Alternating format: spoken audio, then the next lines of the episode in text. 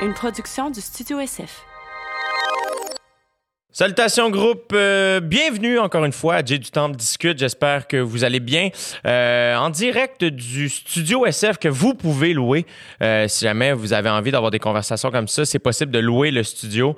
Vous avez juste à écrire un courriel à sans filtre podcast à commercialgmail.com et le tour est joué. mon invité d'aujourd'hui, c'est mon meilleur ami, c'est mon brother from another mother. Je l'aime euh, énormément. C'est un être humain sensible, brillant, drôle, intelligent. Euh, il est extraordinaire. Puis, euh, bref, je laisse la conversation parler d'elle-même. Voici mon ami Joey Anna. Vous écoutez présentement dans vos douces petites oreilles. J'ai du temps et discute. Merci d'être là. Ouais, c'est Jet Stock, ils discutent. Ouais, c'est Jet Stock, ils discutent. Ouais, c'est Jet Stock, ils discutent. Ouais, c'est Jet Stock, ils discutent. Ah, bro! Bra, bra, bra, bra, bra, bra. Ah, hey, c- tu me manques. Ben, tu me manques aussi, mon ami. Je suis content qu'on fasse ça. Ben, moi aussi. Ouais? Moi aussi. J'étais content quand je t'ai dit, Hey, si tu veux, le studio a réouvert, tu sais, on, on pourrait taper un podcast. J'étais tellement content de. Tu sais, comment ça se sent quand quelqu'un, ça y tente, là? Oui. Puis là, t'étais comme, oui, oui, quand, go, demain, là. Tu vois, je suis, je suis volontaire. T'es très hot. Volontaire et présent par ailleurs. Ouais. La dernière fois, ça avait été, euh, ça avait été un beau moment, le podcast qu'on avait fait. Je pense que oui. Euh, j'ai eu euh, beaucoup de hum, beaux commentaires. Alors, merci pour ça. Merci de m'avoir donné une tribune. Je le prends, mais j'ai ri- j'ai rien fait. C'est vraiment. c'est tout à, tout à ton honneur. C'est c'est drôle parce que en ce moment, euh, évidemment, la vie est comme sur une drôle de pause, là, ça repart tranquillement. Mais quand même, depuis des mois, malgré le fait. Ce qui me fascine de toi puis moi, c'est que oui, évidemment, on est des amis, on est proches. euh, mais je trouve que dans nos milieux respectifs, on dirait qu'on suit Ouais. les mêmes étapes. On dirait qu'on est rendu sensiblement, guillemets, au même niveau. Même que là, par le plus pur des hasards, les deux, on habite chez nos parents Ouais. par un concours de circonstances quelconque. Des transitions de vie, comme on dit. Mais en même temps, dans nos milieux respectifs, tu sais, t'es à la maîtrise. Tu sais, comme t'es à la maîtrise. Ouais, Puis ouais, t'es ouais. chez tes parents. Moi, je vais animer à rouge, puis, puis je suis chez mes parents. Mais je pense que c'est des cheminements de vie, puis je pense que c'est des réflexions similaires qu'on fait euh, au même moment. Est-ce que c'est teinté par euh, les circonstances, par... Euh, je sais pas, je sais vraiment pas, mais c'est vrai que c'est un... C'est un drôle de hasard. Puis ça fait plusieurs fois qu'on se dit ça aussi. Ça fait plusieurs fois qu'on se dit, hey, il me semble qu'on est à un moment charnière. Puis tu me dis, hey, moi aussi, je me sens comme ça. Ouais. Fait que c'est le fun d'avoir quelqu'un avec qui, euh, euh, ou du moins qu'on puisse s'accompagner là-dedans. Là. Ouais. Alors, euh, tant mieux pour, euh, pour nous, comme on dit. Ouais, ouais, absolument. Puis, puis c'est, ouais, je trouve que nos réflexions, même par rapport à notre métier ou par rapport à où on en est ou ce qu'on veut faire, souvent sont assez connectées aussi. Même avant qu'on, s'en parle, tu sais, souvent. Tout à fait. Tu vas me partager quelque chose, je vais ben mon Dieu, je suis à la même place. tu Tout à fait. Puis même si c'est des milieux qui sont très différents, puis Ouais. pour euh, rappeler aux gens, Ouais. euh, je veux dire, t'es humoriste, je suis avocat. Absolument. Il en reste pas moins qu'il y a beaucoup, beaucoup de ressemblances ou du moins des parallèles qu'on peut faire. là. Les deux, on est redevable d'un certain public. Il est différent, mais il en reste pas moins qu'on a un auditoire, on est en prestation, on a un message à livrer, puis on fait partie, on a un statut dans la société ou dans notre milieu, puis euh, on fait partie aussi d'un réseau, du moins d'une d'une micro-société. Et est-ce qu'on s'identifie à cette société-là? Est-ce qu'on s'identifie à nos pères? Est-ce qu'il y a des choses qui nous choquent? Est-ce qu'il y a des choses qu'on veut changer? Euh, donc, tous les deux, on est là-dedans, mais dans des milieux différents, mais dans des réflexions qui sont assez connexes. Donc, euh, ouais, ouais, ouais. Depuis la dernière fois aussi qu'on s'est parlé, euh, maintenant récipient, t'as été récipiendaire de la médaille du lieutenant-gouverneur. Tu sais que ça me gêne, ça. Mais on s'en fout, là, il n'y a personne. non, mais c'est à mentionner parce que j'ai enregistré un podcast avec les gars du Sans Filtre euh, cette semaine, puis Ok. euh, PHP Dom. Puis euh, je parlais de, euh, du documentaire de Michelle Obama, Ouais. Become, puis comment elle puis Barack aussi, là je parle d'eux autres comme si je les connaissais, là, mes bons chums, grands amis. Michel puis Barack, Ben oui. euh, comment, mettons, le fait que l'un et l'autre s'inspirent, tu sais, euh, que, que, mettons, quand elle a rencontré Barack, ben, son implication sociale l'a incité, elle, Mm-hmm. à en faire plus. Puis je te nommais en exemple comment, à quel point on vit dans un monde aussi, de, tu sais, là, on parle beaucoup des influenceurs ou de ci, puis de ça, puis des réseaux sociaux, puis des- mais c'est fascinant. Puis on parlait de ça au téléphone cette semaine, à quel point euh, notre, notre entourage, c'est les personnes qui ont le plus d'influence sur nous et vice-versa. Ouais. Puis je te nommais un exemple à dire Ah, ben moi, un gars comme Joey me force à m'impliquer plus, ou du moins à me poser des questions, à faire qu'est-ce que je. Qu'est-ce que moi je peux faire? Qu'est-ce que moi je peux faire de plus? tu sais?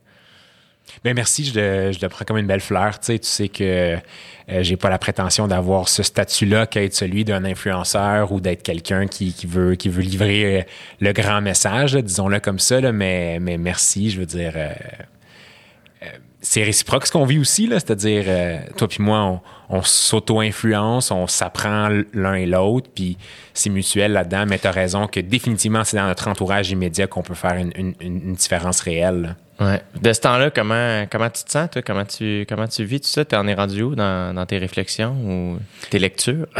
Oh my God. Euh, loin. Deep, dark. Euh, dark and stormy.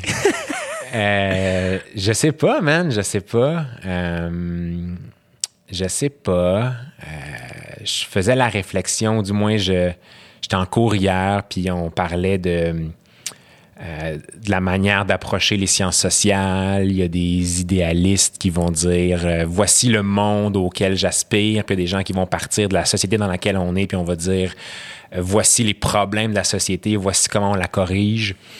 J'essaie encore de me positionner là-dedans, de me dire est-ce que la société dans laquelle on vit, est-ce qu'elle me convient? Est-ce que je veux imaginer une société qui est différente? Est-ce qu'il s'agit simplement d'améliorer la société dans laquelle je vis et euh, je participe? Je sais pas encore, mais je trouve que c'est un beau moment parce que quand tu es mêlé, c'est de là que euh, le plus beau sort, sais. C'est un processus qui est, qui est chiant, là, être mêlé, puis être perdu, puis être dans le, dans le néant, mais il en reste pas moins que se démêler, c'est tellement un beau processus. Puis, puis quand tu arrives à la fin, tu es comme Oh my God, c'était tellement satisfaisant de vivre ça, d'aller à gauche, d'aller à droite, d'aller en haut, en bas, puis de réaliser que finalement, ben, le chemin, c'est pas nécessairement linéaire, mais c'est une somme de toutes ces de ces ronds-points-là, de ces méandres-là, puis t'es comme, OK, c'est là que je suis rendu. Fait qu'en ce moment, te dire où est-ce que j'en suis dans mes réflexions, euh, je serais pas capable, mais je suis capable de dire que je suis un peu mêlé. Je suis capable de dire que je suis en train de me démêler, puis j'essaie de voir la lumière au bout du tunnel. Il y en a une, là, il va en, il va en avoir une, mais je suis encore dans mes, dans mes réflexions très profondes. Est-ce que, est-ce que le fait euh, de. Tu sais, mettons, tu, euh, tu travailles dans un milieu qui, qui à mes yeux, mettons, là, je, je- mettons, je, me- je le mets juste à moi, est quand même difficile. Ouais. Est-ce que c'est dur de rester optimiste dans cet environnement de travail-là quand tu as affaire à des, des cas particuliers, des, des, des situations de vie qui se veulent des fois inhumaines, euh, injustes? Euh, Ouais. Ben, en fait, je- pour ceux qui savent pas, je suis avocat. Ouais. Euh, en ce moment, je, je pratique pas. Euh, je suis en congé ou du moins en sabbatique. Je me suis donné un an de congé pour faire ma maîtrise en droit, en droit international. en droit international. Yes. Mais j'ai quand même pratiqué pendant un, un bon cinq ans. euh, Pour l'aide juridique de pour, Montréal. pour l'aide juridique de Montréal, effectivement. Et nous, les avocats, on est un peu comme les médecins, on voit les bobos. C'est bien rare que tu vas aller voir un avocat ou un médecin quand ça va bien. Hein? tu vas voir un avocat ou un médecin quand ça va mal, quand Ouais. tu es malade. Fait que c'est sûr que la charge qu'on reçoit, c'est vrai que c'est un peu une charge qui est négative. Là où il y a de l'optimisme, c'est dans la mesure où tu te dis, ben il y a un système euh, et j'adhère à ce système-là et je suis d'accord parce que ce système-là, au bout du compte, il est juste ou du moins il peut apporter une certaine justice. C'est le contrat social auquel on a adhéré. Là où ça peut devenir difficile, c'est ce que je vis en ce moment, c'est justement de confronter ce système-là, puis de me dire, peut-être que ce système-là, c'est pas le plus juste.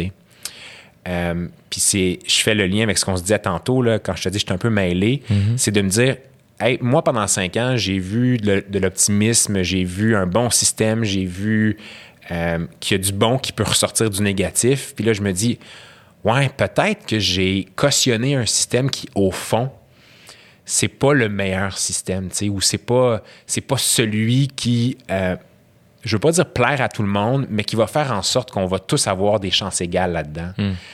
Euh, donc, tu as raison de dire qu'on on deal beaucoup avec le bobo, euh, mais dans la mesure où on, adhère à un système puis on, on croit que ce système-là est le bon, ben on reste positif.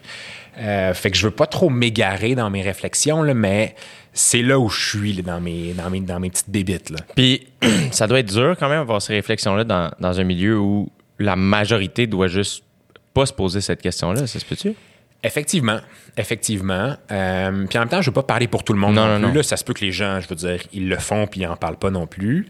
Moi, je le fais ouvertement. Euh, je me questionne puis je trouve que c'est sain qu'on le fasse. Euh, et, et- et peut-être pour illustrer un peu aux gens là, ce que j'entends par les inégalités ou est-ce que le système est vraiment bon. Euh, sais, on a un système de droit individuel, par exemple, où on dit toi puis moi, on est égaux en droit. Mais ça, c'est un, c'est une rhétorique ou du moins c'est une, euh, Une utopie? là? une utopie ou tu sais, c'est un, euh, euh, c'est un message qu'on envoie euh, qui en réalité est un peu faux. Parce que c'est vrai qu'en droit, on est égaux. Toi puis moi, on, on a techniquement les mêmes droits, mais dans les faits, on ne l'est pas, tu sais. Parce qu'on part tous avec des chances différentes dans, dans, dans la vie, des contextes socio-économiques très, très, très différents, un bagage différent, des familles différentes, une éducation différente. Alors, c'est l'inadéquation entre l'égalité en droit et l'égalité en fait. Et là, qu'est-ce qu'on fait avec tout ça? Comment est-ce qu'on peut rapiécer tout ça pour se dire, ben notre système, il se tient ou notre système, il se tient pas, tu sais? Ça a rapport avec ce qui se passe présentement. Ah, définitivement. Les, les inégalités euh, sociales, euh, Définitivement. euh, t- t- la couleur de ta peau, name it, là, ça, c'est sûr que j'écoutais le documentaire Le 13e cette semaine Ouais. sur Netflix, sais, puis quand, quand, quand tu apprends le nombre de, de personnes noires dans les prisons américaines, tu fais, ben non, c'est pas juste, tu sais. Mhm. fait que, ouais, c'est sûr que c'est. Après ça, c'est sain de vouloir, de se poser la, de vouloir changer ça. Mais je pense que oui. Puis je pense que la réflexion que j'essaie de faire, c'est justement pas une réflexion euh, de surface ou superficielle ou cosmétique, tu sais. C'est une, une réflexion structurelle. Puis on en parle beaucoup de ce temps-ci, tu sais, le racisme systémique, c'est quoi le racisme systémique versus le racisme individuel? Oui, c'est vrai que euh, le système tel qu'il est fait actuellement, comment est-ce qu'on envisage la justice, c'est souvent l'agresseur versus la victime et comment est-ce que la victime peut obtenir réparation. Je pense que c'est important ça. Donc, me wrong, je pense que c'est important, mais je pense que ça masque une réflexion structurelle, à savoir, il y a des gens qui bénéficient d'un système, puis il y a des gens qui sont carrément exclus d'un système, puis c'est à ça qu'il faut réfléchir, c'est comment est-ce que le système fait en sorte que on perpétue des inégalités, on perpétue, par exemple, des rapports d'oppression, le racisme. Euh, c'est ce genre de réflexion-là que je veux avoir parce que oui, c'est beau que on trouve, une- on trouve un agresseur, on l'accuse, on le met en prison, mais il en reste pas moins qu'il y a un débat plus grand que ça sur le pourquoi est-ce que notre société en général, est-ce que, par exemple, le racisme est endémique? Pourquoi est-ce que c'est ancré entre nous? Pourquoi est-ce qu'on a internalisé euh, des stéréotypes ou des préjugés? Puis même si on se dit, ben, je, je suis pas raciste ou je m'en rends pas compte, ben, à quelque part, nos comportements disent le contraire, sais. Alors, c'est cette réflexion-là que je veux avoir, ou que j'essaie d'avoir du moins. Là. Euh, puis, écoute, c'est sûr que ce qui se passe actuellement, euh, ça nourrit beaucoup ma réflexion. là. C'est clair. Ouais, ouais, ouais. Toi qui viens d'un milieu multiculturel, en plus, d'origine syrienne, euh, tu t'as grandi dans des quartiers multiculturels, t'as été dans des, dans des écoles. Tu dois avoir un rapport comme amour-haine à ça, c'est-à-dire, mettons, le Québec, pour toi, c'est... c'est- c'est- une place d'accueil Mhm. pour, tes parents, tes parents qui ont appris le français, euh, qui, mais en même temps, probablement qu'il y a eu des moments dans ta vie où tu as fait Ah, fuck tout ça, là, ça fait chier. Là. C'est intéressant ce que tu dis parce que j'avais la discussion avec des amis euh, plus tôt cette semaine euh, sur justement nous qui sommes issus de l'immigration. Donc moi, mes deux parents sont syriens, je suis né au Québec. Euh, j'ai grandi, comme tu as dit, dans des, dans, des, dans des quartiers multiculturels. Ma langue maternelle, c'est l'arabe. Euh, et puis, des fois, j'ai. Mon amie, ce qu'elle disait, c'est qu'elle a l'impression que parce que on, on a été accueillis, euh, parce que le Québec ou le Canada, c'est notre terre d'accueil, qu'on nous a un peu sauvés, entre guillemets, là, et là, je mets des gros, Ouais. gros, gros guillemets, là, euh, on ne peut pas critiquer la société ou on a une certaine gêne à critiquer la société. Euh, puis je pense qu'il faut qu'on dépasse ça. Euh, certes, on est reconnaissant de euh, d'être ici, puis de, de pouvoir avoir la chance que d'autres ont, ont pas. Mais il en reste pas moins que ça ne, ça ne nous masque pas. On a le droit de critiquer, on a le droit de souligner, on a le droit de dénoncer les inégalités, puis on a le droit de faire entendre également notre position à nous, euh, notre réalité à nous. Euh, puis ça veut pas dire pour autant qu'on répudie le Québec ou le Canada. Ça veut juste dire au contraire qu'on aime cette, on, aime assez cette société-là pour vouloir l'améliorer et l'amener ailleurs avec les gens qui forment le Québec, que ce soit autant des Québécois, des immigrants de première, deuxième, troisième génération, des Autochtones, name it. Là. Ouais, euh, ben en fait, euh, là, je, je fais un parallèle peut-être boiteux avec le documentaire que je parlais un peu plus tôt, que j'ai écouté, c'est que Que j'ai pas vu par ailleurs. qui est extraordinaire. euh, je- puis euh, j'ai trouvé ça très informatif euh, et beau aussi, esthétiquement bien réalisé, clair, tu sais. Mais le parallèle que j'en fais, c'est que aussi aux États-Unis, puis ça doit être similaire ici, là, c'est presque ça, c'est que l'idée de. C'est. Dans le sens, tu peux pas tout le temps avoir la carte Hey, euh, vous, garde, on vous a accueilli, fait que, ah, reviens-en. Tu sais, comme, tu peux pas garder ça une vie de temps, comme c'est injuste. Je trouve ça injuste, dans le sens où, euh, et la même chose aux États-Unis, c'est que, où, tu sais, les gens qui font euh, un temps en prison, techniquement, quand tu as fait ton temps, c'est que t'as- t'as fait ton temps, ça le dit, t'es supposé après ça faire. On, on s'en lave pas les mains, mais il y a une réinsertion sociale qui est supposée être possible. Le pardon est très, très, très puissant, qui fait en sorte que ça peut pas être une tâche sur ton dossier toute ta vie. On peut pas t'étiqueter. Qui fait en sorte qu'à un moment donné, il faut, faut que la carte t'allâche. tu sais. Tout à fait. Tout à fait. Puis, puis oui, on, on a le droit à la critique, puis oui, on a le droit de parler.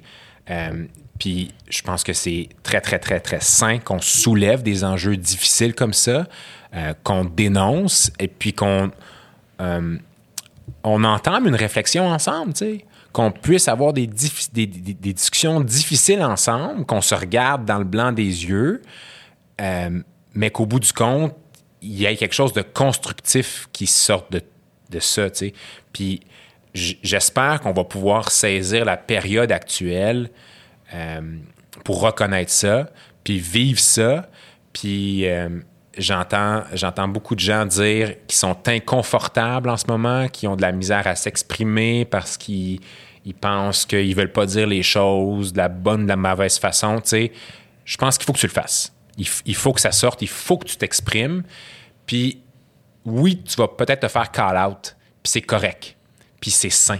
Puis c'est ça une société, puis c'est ça vivre avec des pères, c'est que euh, tu dois, euh, euh, on, t'assumes ton opinion, mais aussi t'acceptes le fait que on, peut, on peut te call out sur cette opinion-là, puis engager une discussion avec toi. Parce que c'est pas vrai que tout est beau, puis tout est parfait, puis tout est Instagram filter bien, bien, bien placé. Là. La réalité, c'est plus que ça, tu sais. Fait que j- j'espère que mon point est clair. Là. Je, je veux pas comme mêler les, les gens ici.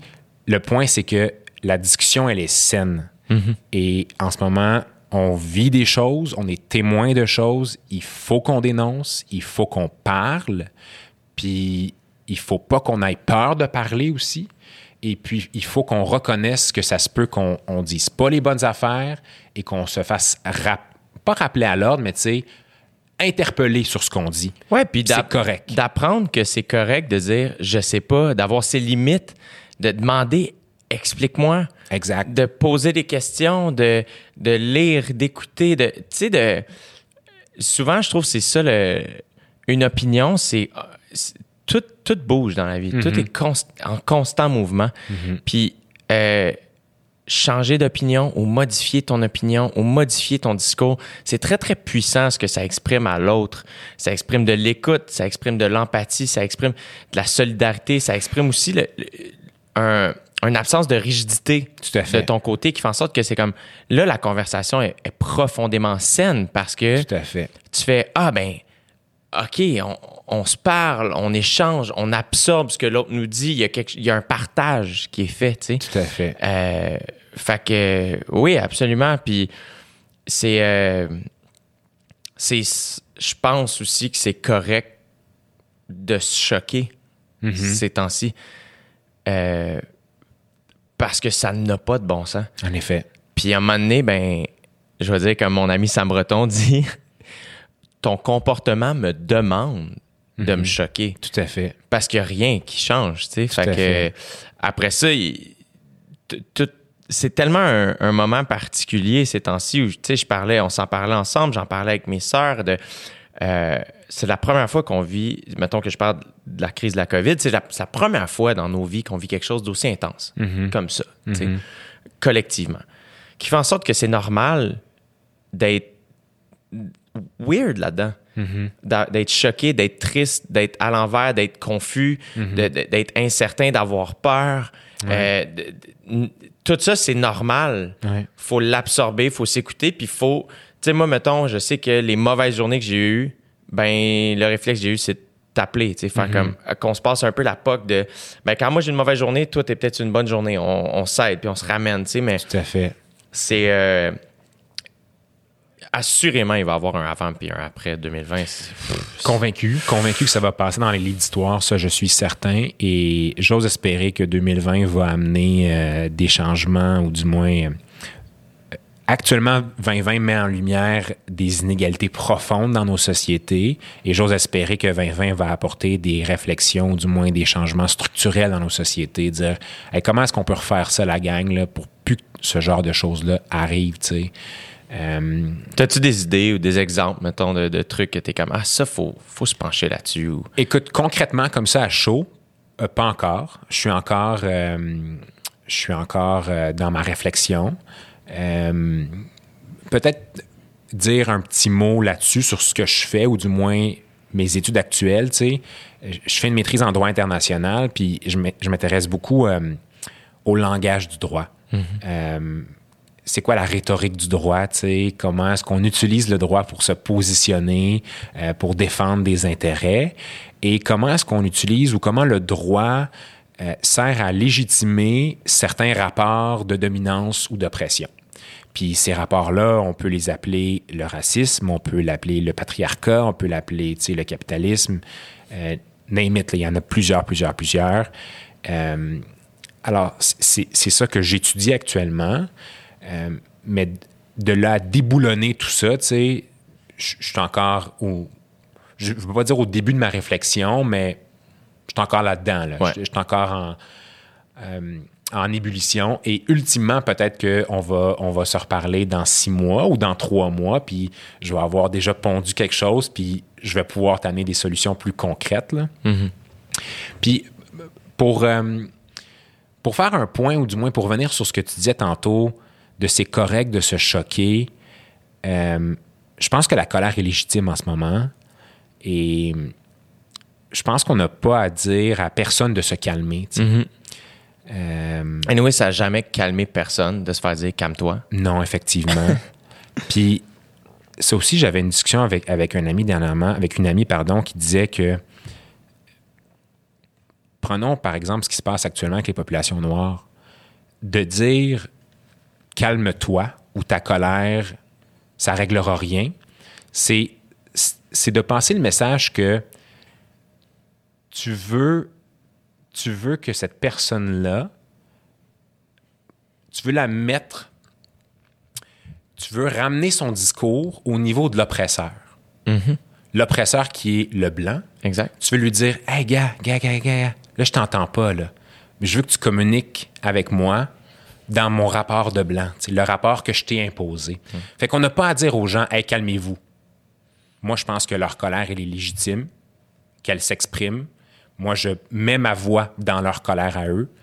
Et puis, de cette colère-là, va sortir une réflexion, va sortir quelque chose, mais on n'a pas à dire aux gens, calme-toi, parce que c'est de les ramener justement, de leur dire, Hey, je t'entends pas, toi l'opprimé, Euh, ramène ton ton à un ton que moi j'accepte oppresseur. Encore une fois, je trouve ça c'est un ça démontre un grand manque d'empathie.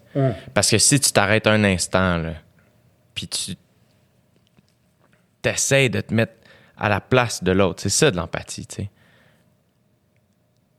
Si tu y penses 30 secondes, Mm. tu as le goût de gueuler. C'est sûr que tu as le goût de gueuler, tu sais. Mm-hmm. Tout à fait. Trevor Noah, je l'ai beaucoup suivi dernièrement parce qu'il est- pour ceux qui connaissent pas Trevor Noah, c'est un humoriste sud-africain qui anime le Daily Show sur Comedy Central, qui est un être humain extraordinaire, brillant, là. brillant humainement. euh, il est vrai, émotionnellement, euh, euh, culturellement, il est vraiment, vraiment spécial, je trouve, comme être humain. Puis, euh, puis il disait exactement la même chose. Il faisait les gens qui protestent sont pas supposés plaire au groupe à qui ils sont en train de crier. Tu sais, comme sont en train de protester contre toi. C'est pas à eux de changer leur ton. Exact. Tu sais, sont en train de protester. C'est à toi de modifier ton discours ou de te poser des questions. Tu sais. Tout à fait. C'est à toi de te poser des questions, effectivement. Effectivement. Fait que, tu sais, lu- Qui sommes-nous pour dire aux gens quoi faire ou euh, comment se sentir? C'est Ouais. pas à nous de le faire. Je pense que leur colère est légitime, puis qu'elle s'exprime et, et- et qu'elle amène du changement. Mm-hmm. Et je, je suis avec eux dans ce changement-là et dans cette réflexion-là qui, qui, je pense, elle est nécessaire. là. Je me sens de la même manière. Je me sens de la même manière. Mm. Je me sens choqué dernièrement. Puis je suis pas quelqu'un qui se choque. Je suis pas quelqu'un de, de particulièrement politisé ou de Mm-hmm. particulièrement. Puis là, pour vrai, ma réflexion par rapport à ça, c'est- c'est rendu à Ah, faut, faut que tu prennes position sur plusieurs trucs. Tout à fait. Mouille-toi. Tout à fait. Fait que, fait que je me mouille. C'est bien. c'est bien. J'essaye. Je suis fier de toi. T'es Je gentil. suis fier de toi. T'es gentil. Mais toi, c'est sûr que, je veux dire, tu sais, au lendemain du, du World Trade Center, toi, t'as dû, il y, a- il y a dû avoir quelque chose de différent, c'est sûr. sais, euh, Mm. Il y a eu des événements comme ça dans ta vie où, où, où littéralement tu peux exactement comprendre Mhm. ou presque comprendre ce qui se passe. Oui. Mais c'est sûr que, tu sais, euh, étant arabe, euh, le World Trade Center et les événements du 11 septembre, la tragédie du 11 septembre a changé radicalement la perception euh, des gens vis-à-vis les Arabes, tu sais. Puis on nous a tous mis dans le même bateau. Euh, je, je peux pas dire que cette expérience-là est comparable à ce que les Noirs vivent. Loin Non, de là. Tu sais, je veux dire, chaque expérience, elle est très, très, très, très différente. Euh, mais oui, je pense que les Arabes sont victimes de racisme d'une manière ou d'une autre, de préjugés du moins, de stéréotypes qui sont colportés. Euh, est-ce que moi, je l'ai vécu individuellement en tant qu'individu? Est-ce que je me suis senti interpellé ou que quelqu'un m'a, m'a visé directement par ça? La réponse, c'est non. Et je ne cherche pas à m'approprier euh, ce que d'autres ont vécu. Tu sais, je, le- je le dis ouvertement, moi, je ne l'ai pas vécu, mais c'est pas parce que moi, je l'ai pas vécu que ça n'existe pas. tu sais. Qu'il y a quelque chose qui est... euh, endémique dans des discours, dans des rhétoriques, dans des manières de faire qui font en sorte qu'on perpétue des stéréotypes ou des préjugés envers euh, tout, tout type de communauté culturelle. là. sais, là, je parle des Arabes parce que c'est ma communauté, puis je peux je peux pas dire que je peux parler pour eux, mais je parle de qu'est-ce que moi je Ouais. sais. Mais il y a des stéréotypes sur les Noirs, il y a des stéréotypes sur les Asiatiques, sur name it, là. Fait que. Puis quand t'es allé euh, en Syrie, t'avais 18, 19 ans. Ouais. C'était, la- pas la première fois que tu y allais? Non, c'est la première fois que j'y allais. C'était la première fois que tu y La allais? première fois. Puis c'était comment ça? La- en fait, c'est la seule et la, la première et la dernière fois que j'y étais. Parce que le, le- c'est avant le, printemps arabe. Oui, tout à fait. Euh, Juste, juste avant. ju- ju- juste avant, c'est. euh, c'est vraiment particulier ce qu'on a vécu dans ce voyage-là en Syrie. Euh, on est parti en sac à dos, moi puis un, un de mes meilleurs amis, Jean-Christophe. Et je pense qu'on en a parlé un petit peu au dernier podcast. Ça se peut, ça se peut. euh, Mais revenons là-dessus, je pense que c'est intéressant. Ouais. Je, je dis ça euh, comme si. Hey, on se tape dans le dos, c'est ça à coche ce qu'on fait. Ma vie vous intéresse, donc écoutez, ah, je me répugne. Arrête, t'es trop humble. C'est vrai que c'est intéressant. Parce que, puis c'est important qu'on en parle parce que, euh, tu sais, on est allé en Espagne ensemble, puis souvent tu disais, ah, ce, genre de maison-là, ça Hmm. c'est arabe. Ça, me- ça me rappelle la Syrie. Hmm. Quand j'ai reçu Jasmin Lavoie, puis qui me racontait qu'il est allé en, en, en Irak ou qu'il qu'il habitait au, au Pakistan, puis j'étais comme, c'est comment, on a une- une- inconsciemment, on, on a une perception de ces pays-là qui est complètement fausse. Tout à fait, Parce que c'est des pays magnifiques. tout à fait. Tu sais, moi, tu me parles de la Syrie, puis j'en rêve, là. Tu sais, je fais, ah mon Dieu, je souhaite un jour pouvoir y aller, tu sais. Ouais. Euh, la Syrie est un pays extraordinaire qui a, euh, qui a, comme tout État dans le monde, qui a ses enjeux, qui a ses problématiques. Euh, tu vas dire que je suis biaisé, mais je pense que la population syrienne est une des populations les plus hospitalières sur Terre. J'ai... Je l'ai vécu personnellement. Oui, quand tu es venu chez nous. Je suis venu chez vous, puis euh, il y a quelque chose aussi de très. euh, puis je dis pas qu'on n'a pas ça au Québec, là, tu sais, mais moi, j'ai senti ça dans ta famille. Je me souviens même la fois où je suis allé à ton assermentation. Et je me souviens comme du regard de ta famille. Ils me remerciaient d'être là. Il y a quelque chose de très, très. euh, on dirait qu'ils ont fait Ah, ben si notre fils l'a choisi, il est dans la famille, tout simplement. Tout à fait. Et, et avec l'idée de la famille vient l'idée de la sécurité, puis l'idée de se, se nourrir, puis de prendre soin les uns des autres. Puis j'ai toujours eu l'impression que, du moins, à chaque fois que j'ai parlé avec tes proches, j'ai senti cette espèce d'affaire-là de inconsciemment, merci de prendre soin de notre fils. Puis à chaque fois que ma famille parle de toi, il y a quelque chose de ça aussi de ah, ben si Jay traverse de quoi puis il nous en parle pas à nous, on le sait que Joey est là. Il y a quelque chose de comme pas inquiétant, tu sais. Il y a quelque chose de très fort euh, dans la famille euh, syrienne, dans la famille arabe, euh, qui est un genre de filet social, tu sais. Et, et je suis convaincu que ça serait super intéressant de faire une étude comparative entre la famille québécoise et la famille euh, syrienne, euh, tenant et aboutissant, tu sais, euh, et qu'on peut mutuellement s'apprendre beaucoup de choses l'un de l'autre.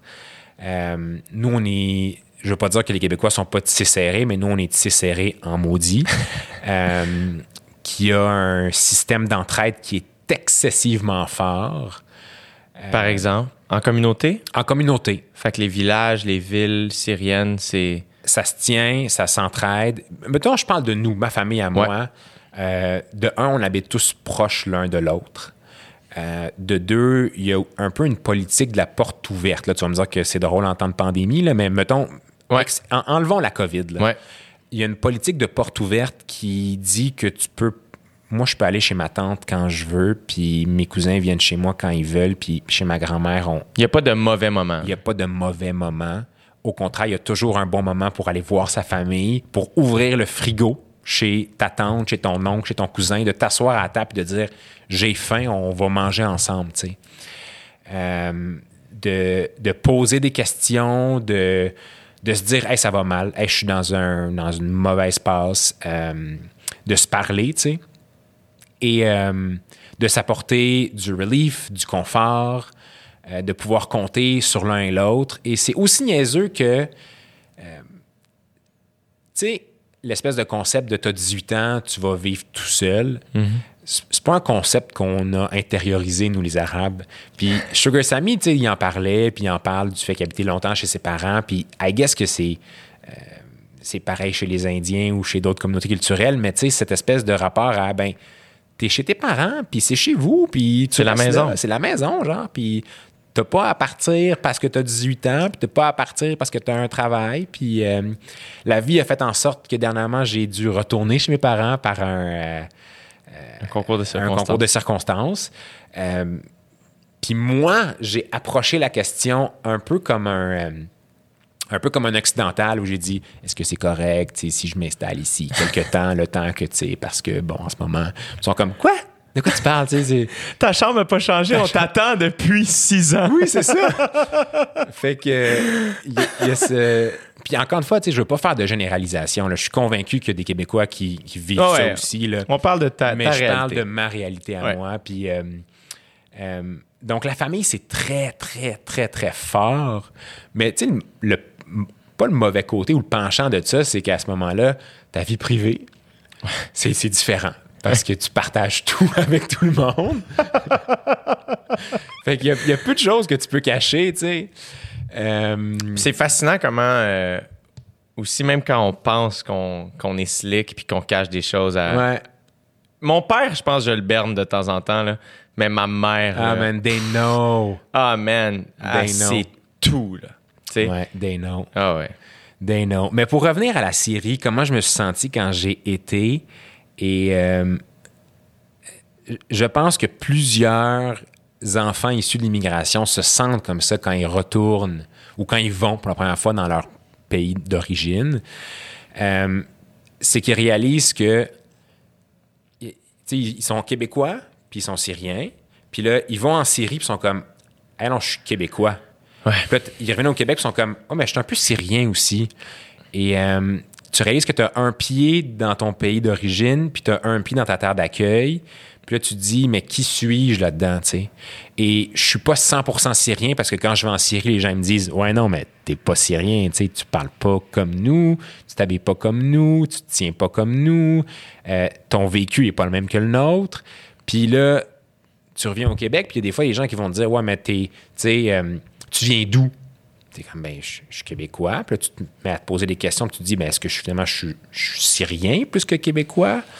Alors, euh, c'est genre une identité mixte euh, qui, qui est difficile quand tu es jeune à, à rapiécer des bouts, tu sais.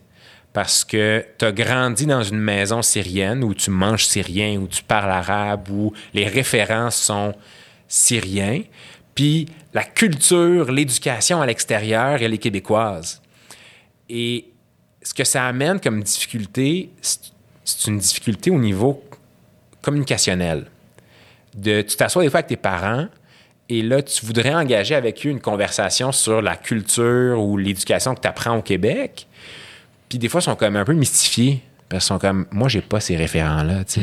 Ça, les gobelets, pour moi, ça fait pas partie de mes connaissances générales parce que moi, quand j'ai grandi en série, c'était pas ça les gobelets qu'on écoutait. là, C'était Par contre, euh, euh, c'est c'est euh, c'est assurément un euh, un obstacle à la maison. Humainement, je trouve que mes amis issus de l'immigration sont probablement les personnes qui culturellement sont les plus intelligentes. C'est Adib Al-Khalidé qui me fait aimer Daniel Bélanger. Ouais. Euh, tu me fais découvrir des auteurs, des poètes. Tu comprends? Il y a quelque chose où euh, je, je sais pas si c'est relié à ça, mais on dirait que. Puis rapidement, je trouve que vous, vous, je trouve que vous comprenez mieux les autres cultures. Ben, écoute, peut-être qu'il y a, de, de par cette euh, double disposition, il y a une curiosité euh, vers l'autre. Euh, peut-être que c'est le fait que moi, je trouve que le Québec, c'est exotique, tu sais. Alors que toi, tu peux trouver que la culture syrienne, c'est exotique. Mais moi, le- j'allais dire le humus. Je dis, je dis ça comme un Québécois. moi, je suis tanné de manger du hummus à tous les jours, tu sais. Fait que moi, je suis content quand ma mère a fait du pâté chinois. Je suis Yes. comme, yes! fucking right, Enfin! Ah, mais, mais oui, t'as raison. T'as raison que euh, j'ai cette curiosité-là. Puis est-ce que je suis culturellement plus intelligent? Je sais pas. Je j'ai pas cette, cette prétention-là, mais Je pense que oui. ben peut-être. Peut-être. Puis il y a aussi le fait que tu sais, j'ai grandi dans un groupe d'amis super euh, multiculturel où euh, on était syriens, libanais, arméniens, mais aussi haïtiens, mais aussi colombiens, mais aussi tu sais fait que cette mixité là Ouais. fait en sorte que aujourd'hui un des genres de musique que j'écoute le plus, c'est de la musique espagnole, c'est du reggaeton. euh, que tu sais, je vais apprécier manger du griot. euh, Et avec raison. et avec raison, tu sais. Puis, fait que c'est beau le métissage, c'est beau de s'asseoir ensemble, c'est beau C'est de- magnifique. d'échanger. Puis on, on avait fait ça à l'époque, puis on en parlait dernièrement avec mon ami qui est, euh, euh, qui est Viette, euh, Mariani, Ouais. du moins qui est demi-Viette. Ouais. Avec qui je suis allé au secondaire. Exact. On se salue d'ailleurs. qu'on salue. Et on, avait commencé ça à l'époque dans ma gang d'amis. On, avait fait- on s'est dit, pourquoi on ferait pas des soupers culturels? C'est Où on s'invite tous. Mais tu vois, no shit que tu as gagné la médaille du lieutenant-gouverneur si même dans tes temps libres avec tes amis, il y a- vous vous éduquez. Je trouve ça extraordinaire. Moi, je l'ai toujours dit, puis je le répète, passer du temps avec toi, je devrais être- avoir des cours universitaires crédités. T'es fin, t'es parce fin. que puis c'est pas lourd, c'est pas rigide, c'est c'est fait dans le plaisir, c'est la Ouais. meilleure manière d'apprendre. Ouais. Quand je suis allé souper chez vous avec Dave Bocage, c'était l'idée de hey, on veut un souper syrien, on veut voir c'est tu sais fait que c'est super riche, je trouve ça extraordinaire. Fait qu'on on l'a fait, puis le, euh, j'ai tenu chez mes parents le premier souper culturel. fait qu'on a reçu, et on était beaucoup là, chez mes parents. Là. Puis tu sais, mes parents, they went all out. Là. Ils ont sorti les, je veux pas dire les costumes, mais les habits traditionnels. Il y avait de la musique, la bouffe. euh. Fait que tu sais, c'était comme une immersion dans la culture syrienne. Puis à travers le repas, ben on jasait, tu sais, je, je pluguais des mots, des expressions, des choses qui font partie de notre, de notre culture à nous, euh, qui teintent aussi nos rapports, euh, pour que justement, on, peut, on puisse tous un peu s'approprier ça. Vous avez beaucoup de belles expressions, je trouve. Ouais. Tu sais, des expressions, bou- c'est- pas nécessairement des mots, mais des mots qui veulent dire des choses ou des Ouais. idées ou des souhaits. Ouais. Juste votre manière de communiquer avec les autres, je trouve c'est très, très, très gentil, c'est très doux. Ouais, mais c'est une langue très riche, l'arabe, tu sais. Puis, euh, euh, je lisais, je lisais euh, Fanon dernièrement, Franz Fanon, qui disait que, qui parle de la langue. Il dit oui, la langue, c'est une syntaxe, c'est une grammaire, c'est une rhétorique, mais c'est aussi d'assumer le poids d'une civilisation, c'est d'assumer une culture, tu sais. Et je trouve que le poids de la civilisation est très, est très, est très fort dans, le- langage arabe, euh, dans la langue arabe. Et un, un des mots que j'aime le plus, euh, c'est un mot qu'on dit après avoir fini de manger. On dit daime. Daime. Daime. Fait que on est à table, toi puis moi, avec mes parents, puis là on soupe, et là quand tu as fini de manger, puis tu veux te lever de la table, tu dis daime. Daime. Daime, c'est un mot qui veut dire qui veut dire plein d'affaires, tu sais. Euh, Il y en a qui corrigez-moi dans les commentaires si jamais vous trouvez que c'est pas ça que ça veut dire ou pour vous ça veut dire d'autres choses, mais chez nous ce que ça veut dire c'est merci, je suis repu. Euh, est-ce que je peux me lever de table? Mais aussi, euh, c'est un genre de merci qu'on envoie à l'univers, comme Hey, on avait de la bouffe aujourd'hui, j'ai mangé, je suis rassasié, merci. Puis maintenant, c'est ma permission de comme penser à autre chose. Fait que c'est de. C'est un peu comme la sacralité du repas, la Ouais. sacralité de partager un repas, puis de se dire après ça, hey, il faut qu'on se remercie, il faut qu'on se dise d'aimé, comme quoi on a fini de manger, puis maintenant on, on- on passe à autre chose. Absolument. Fait que ça, c'est un mot qui, pour moi, est super évocateur, puis qui, qui veut dire beaucoup, tu sais. Ouais. Parce que chez nous, ben, on partage beaucoup autour d'un repas. Euh, juste dans l'acte de se passer le pain, tu sais, le pain pita, Ouais. dans l'acte de se dire, ben voici, il y, a un- il y a un plat au centre de la table, puis on le partage tous ensemble. Juste la manière de manger. Oui. C'est- est très communautaire. Tout à fait. Versus puis quand, quand j'étais jeune, puis j'allais- manger chez mes, chez mes amis québécois, puis je revenais chez mes parents, des fois, je leur disais Pourquoi est-ce qu'on peut pas manger comme des Québécois tu sais? Pourquoi est-ce qu'on peut pas tu sais, tous se servir une assiette Puis là, puis là, ma mère était comme Ouais, on pourrait, mais. Mais tu sais, c'est pas comme ça qu'on fait ça chez nous. C'est ça. C'est un, c'est un truc qui est au centre de la table, puis let's go, là. Tout le Ouais. monde se sert, puis c'est comme ça qu'on le vit, puis c'est comme ça qu'on communie. Fait que ça revient à ce que je disais tantôt. Tu sais, t'as un pied au Québec, t'as un pied en Syrie, puis t'es comme tiraillé, t'es comme. Mais c'est ça les bonnes manières, mais en même temps, c'est pas parce que mes origines m'enseignent que- quelque chose, puis la société occidentale m'enseigne autre chose, que ça veut pas dire que, tu sais, un est mieux, est- est- est mieux que l'autre. Non, moi, Les deux sont bons. C'est ça. Moi, je le vois comme à- à- quelqu'un qui parle plus qu'une langue. Toi, tu es le meilleur exemple. C'est que connaître plus qu'une langue, c'est de la richesse. Mais dans ma tête, parta- Si. C'est- muy bien cabrón que t'as por aquí. Et, euh, mais tu sais, il y a tout ça. Tu sais, aussi, le, le- le fait de connaître une autre culture, pour moi, c'est supposé être une richesse. Ouais. Tu sais, Puis de la maîtriser ou puis de la pratiquer dans le respect de l'autre. Tu sais, euh, C'est dans fait. votre maison. Là, tu sais, euh, Tout à fait. fait que, fait non, je trouve ça. euh, je trouve ça. Je trouve dans ma tête, c'est positif, c'est signe. Voilà, j'ai carrément manqué à toutes les us et coutumes syriennes. Je me suis servi de l'eau avant toi. Ah! Fait que Fait qu'on arrête. on arrête tout ça. On arrête tout. Les gens qui vont voir ça vont dire ce gars-là, c'est un faux, man. C'est un, c'est un suppôt. Yo! Finalement, il est Keb. c'est pas le bassiste de mes aïeux, c'est Chris. esti, Il est fucking Keb. Tout le monde, je viens de Saint-Eustache. Je Toi, mettons- m'appelle Eric. Si un jour, euh, t'as des enfants, tu vas leur parler quelle langue? Oh! Hey, c'est une bonne question, ça. Euh, parce qu'il faut le dire, ma langue maternelle, c'est l'arabe. J'ai appris le français un peu sur le tard à l'école en première année. Ça paraît pas du tout, c'est incroyable. C'est fou, hein? T'es un meilleur français que moi. Arrête. C'est gênant. Et j'ai appris l'anglais ensuite et euh, L'espagnol.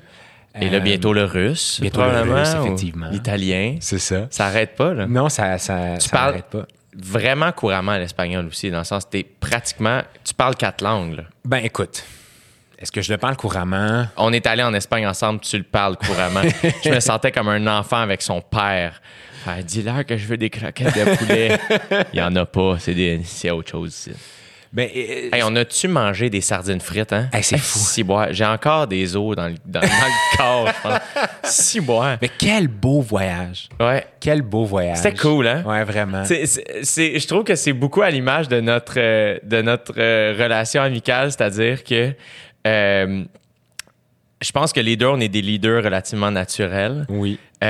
Mais comme la plupart des leaders, quand, quand tu croises d'autres leaders, c'est là que tu vois le, le vrai leader, mettons.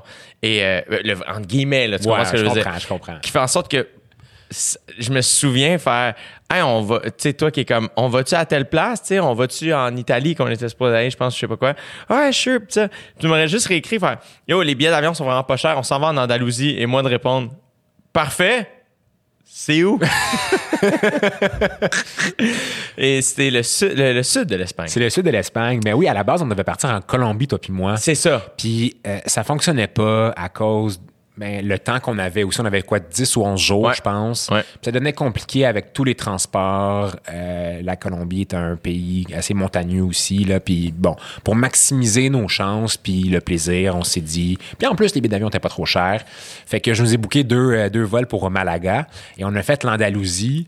Et tu as raison de dire que euh, à plusieurs reprises, je me suis un peu senti comme chez moi, mais il faut pas oublier que les, Es- ben, les- pardon, les Arabes ont colonisé, ou du moins ont, ont eu un pied à terre en Espagne pendant quoi, 900 ans, tu sais, jusqu'en 1400, jusqu'à temps que les rois catholiques euh, s'unissent et c'est quoi, c'était qui? C'était Isabelle de Castille, puis Ferdinand. En tout cas, je, on pourra vérifier, là, mais euh, don't quote me on this one, people, please.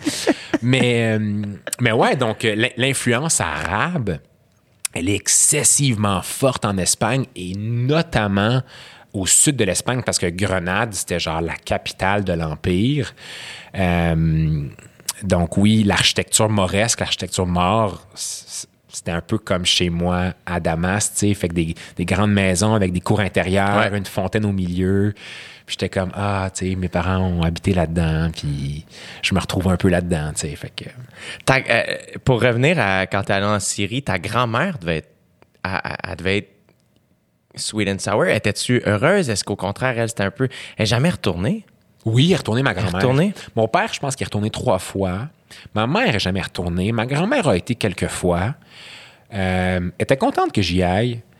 Euh, non, elle était, elle était super contente que j'y aille, tu sais. Mais Teta, elle, tu sais, she's, euh, she's like, c'est bon pour toi, c'est ça que tu veux? Très bien, fais-le. fait que, euh, non, elle avait pas de, de, de, de sour emotion. Non. Euh, mais juste pour rappeler aux gens le contexte dans lequel on a voyagé, on est en 2010 et printemps arabe commence dans ces eaux-là, tu sais, fin 2010-2011. Il y a quelqu'un qui te l'avait dit. Y a quelqu'un qui avait fait « ça s'en vient Oui, mais c'est ça. On était, parce qu'on a fait la Turquie, la Syrie, le Liban, l'Égypte. Wow. On s'est rendu jusqu'à la frontière ou presque avec le Soudan, dans le sud, sud, sud de l'Égypte. Puis on est remonté en bateau. ».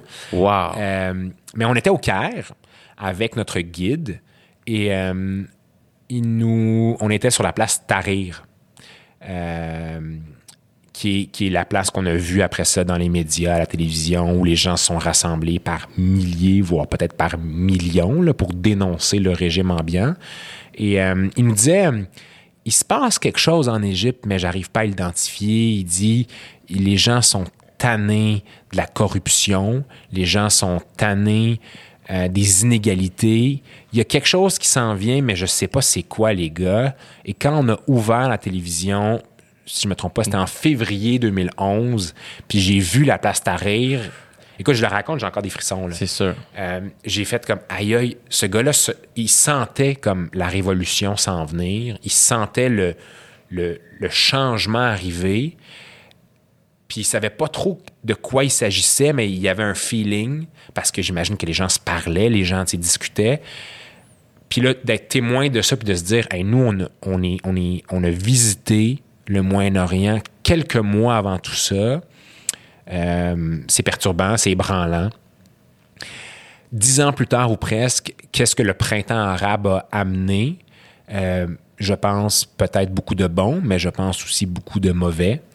Euh, mais c'est là où il faut comprendre que des révolutions ou des changements de paradigmes sociétaux, c'est pas en claquant des doigts, puis c'est bien rare qu'en deux semaines, on passe à autre chose. Euh, je veux dire, la Révolution française, oui, on a mis une date, on sait c'est quand la Révolution française, mais ça a pris combien de temps, des décennies avant qu'on arrive à quelque chose euh, de plus structuré ou euh, qui était le passage d'une monarchie à un régime plus démocratique. tu sais. Ça a pris des renversements, ça a pris des retours à l'Empire, ça a pris des retours à... De telle sorte qu'aujourd'hui, on arrive à quelque chose qui est plus structuré. Fait que, c'est ça. Euh, je veux dire, euh, Je, souhaite tout le meilleur pour mon pays. Je sais que mon pays vit des moments difficiles, continue à vivre des moments difficiles. Euh, même si c'est peut-être plus la guerre totale, comme on a pu le voir au début, là, où il y avait des bombardements, puis bon, des gaz et tout et tout. Mais il en reste pas moins qu'il y a encore des poches où euh, il y a des combats, il y a des hostilités, euh, il y a des, des gens, qui- il y a des, millions de déplacés, des millions de réfugiés, tu sais, fait que euh, ça reste un pays détruit, ça reste un pays qui est, qui est tourmenté politiquement et civilement. Et je leur souhaite le mieux. Et j'aimerais ça contribuer, tu sais, j'aimerais ça m'investir, j'aimerais ça. Tu l'as fait. je- je- Tu l'as fait avec les nouveaux mais arrivants. tu sais, je le fais ici, Ouais. dans la mesure que moi je peux, parce que y aller là-bas en ce moment, ou euh, y aller là-bas, aller là-bas en ce moment, c'est- plus compliqué, disons. Là. Fait que oui, je pense que je, je, je, je l'ai fait ici. là. Ouais, puis puis tu l'as fait de, de manière très très très concrète là, je veux dire, aider des nouveaux arrivants syriens qui arrivent, qui parlent pas la langue, qui ont des enfants, euh, qui doivent aller à l'école, qui doivent apprendre le français, qui doivent travailler, qui doivent subvenir à leurs besoins, Ouais. d'avoir un, un avocat qui parle leur langue, Ouais. puis qui est, qui est euh, empathique à leur situation Ouais. et qui sait ce qu'ils sont en train de traverser. Je veux dire, tu l'as fait, là. Ouais. Puis je me fais souvent ca- euh, call out sur la langue, tu sais, justement, parce que ça revient à ce qu'on se disait tantôt, un pied en Syrie, un pied au Québec. L'arabe que moi j'ai appris, c'est l'arabe de ma famille, c'est l'arabe un peu courant, un peu usuel, c'est la nourriture, c'est la famille, c'est les choses de base de la vie. Tu sais, moi, j'ai pas appris l'arabe à l'université, là. Fait que des fois, communiquer avec eux des termes qui sont plus techniques, je suis comme aïe aïe. Fait que moi, je traduis ça dans des termes un peu simplets, là, que moi je connais. Puis là, ils me reprennent, puis c'est super sain qu'ils me reprennent, puis je suis comme ça, c'est l'échange qu'il faut qu'on aille. tu sais. Moi, je peux vous fider des notions sur ce que je sais du droit ici, mais j'ai besoin que vous me rameniez à l'ordre en me disant que ouais, c'est ça, c'est pas tant le bon mot que tu as utilisé, c'est peut-être plus ça, ça, ça. Puis je suis comme there you go, c'est ça l'échange qu'il faut qu'on aille. C'est ça du partage. C'est ça du partage. tu sais. Wow! Puis même, euh, même en tant qu'arabe, j'ai beaucoup à apprendre d'eux. Là. C'est clair. Alors, euh, alors voilà. Et euh, pour répondre à la question, tu penses que qu'est-ce que quelle langue tu vas apprendre à tes enfants? Euh, hey man, j'avais oublié cette question-là. J'essayais de l'éluder. Je suis ce qu'on appelle en droit un témoin hostile. Euh, Peut-être le français. Je sais pas. Mais tu sais, en même temps, un enfant, c'est c'est une éponge, hein? Incroyable. C'est une éponge, puis je le vois avec mes petites cousines. On, on leur apprend le français, l'anglais, l'arabe, puis they get it, tu sais. Fait Ouais. que, est-ce que ça va être un peu de tout ça? Ce serait génial. Je pense que ça va être ça. Quelle Moi, richesse. jamais ma réponse. Je pense que ça va être. Parce, parce que, tu sais, je peux pas mettre de côté l'arabe, ça, c'est sûr, sûr, sûr, sûr, sûr. Mais de leur apprendre l'arabe en premier, je sais pas. Mais peut-être que, tu sais, en même temps, ça va dépendre, je veux dire, De ta conjointe ou de. de ma conjointe, de ma, de ma partenaire, tu sais, euh, qu'est-ce qu'on... Ouais, je peux pas décider ça tout seul. Je le sais, mais je, je trouvais ça intéressant. On va faire des enfants tout seul, on va décider pour eux autres tout seuls. Non, Ben oui, mais c'est parce que euh, je trouve ça euh, génial que tu parles arabe. Ouais. Parce que j'ai beaucoup, puis c'est pas une critique euh, que je leur fais parce que probablement que dans, le- dans le même contexte, j'aurais sûrement fait la même chose qu'eux autres, mais euh, je sais qu'enfant, c'est chiant des fois, faire comme yo, dude, j'ai pas besoin de ça, tu sais. Mais je trouve Ah oui, que. on a tous des amis qui sont comme Yo, pourquoi faut que j'aille à l'école portugaise le samedi Ouais. matin? Mais il y a quelque chose là-dedans de.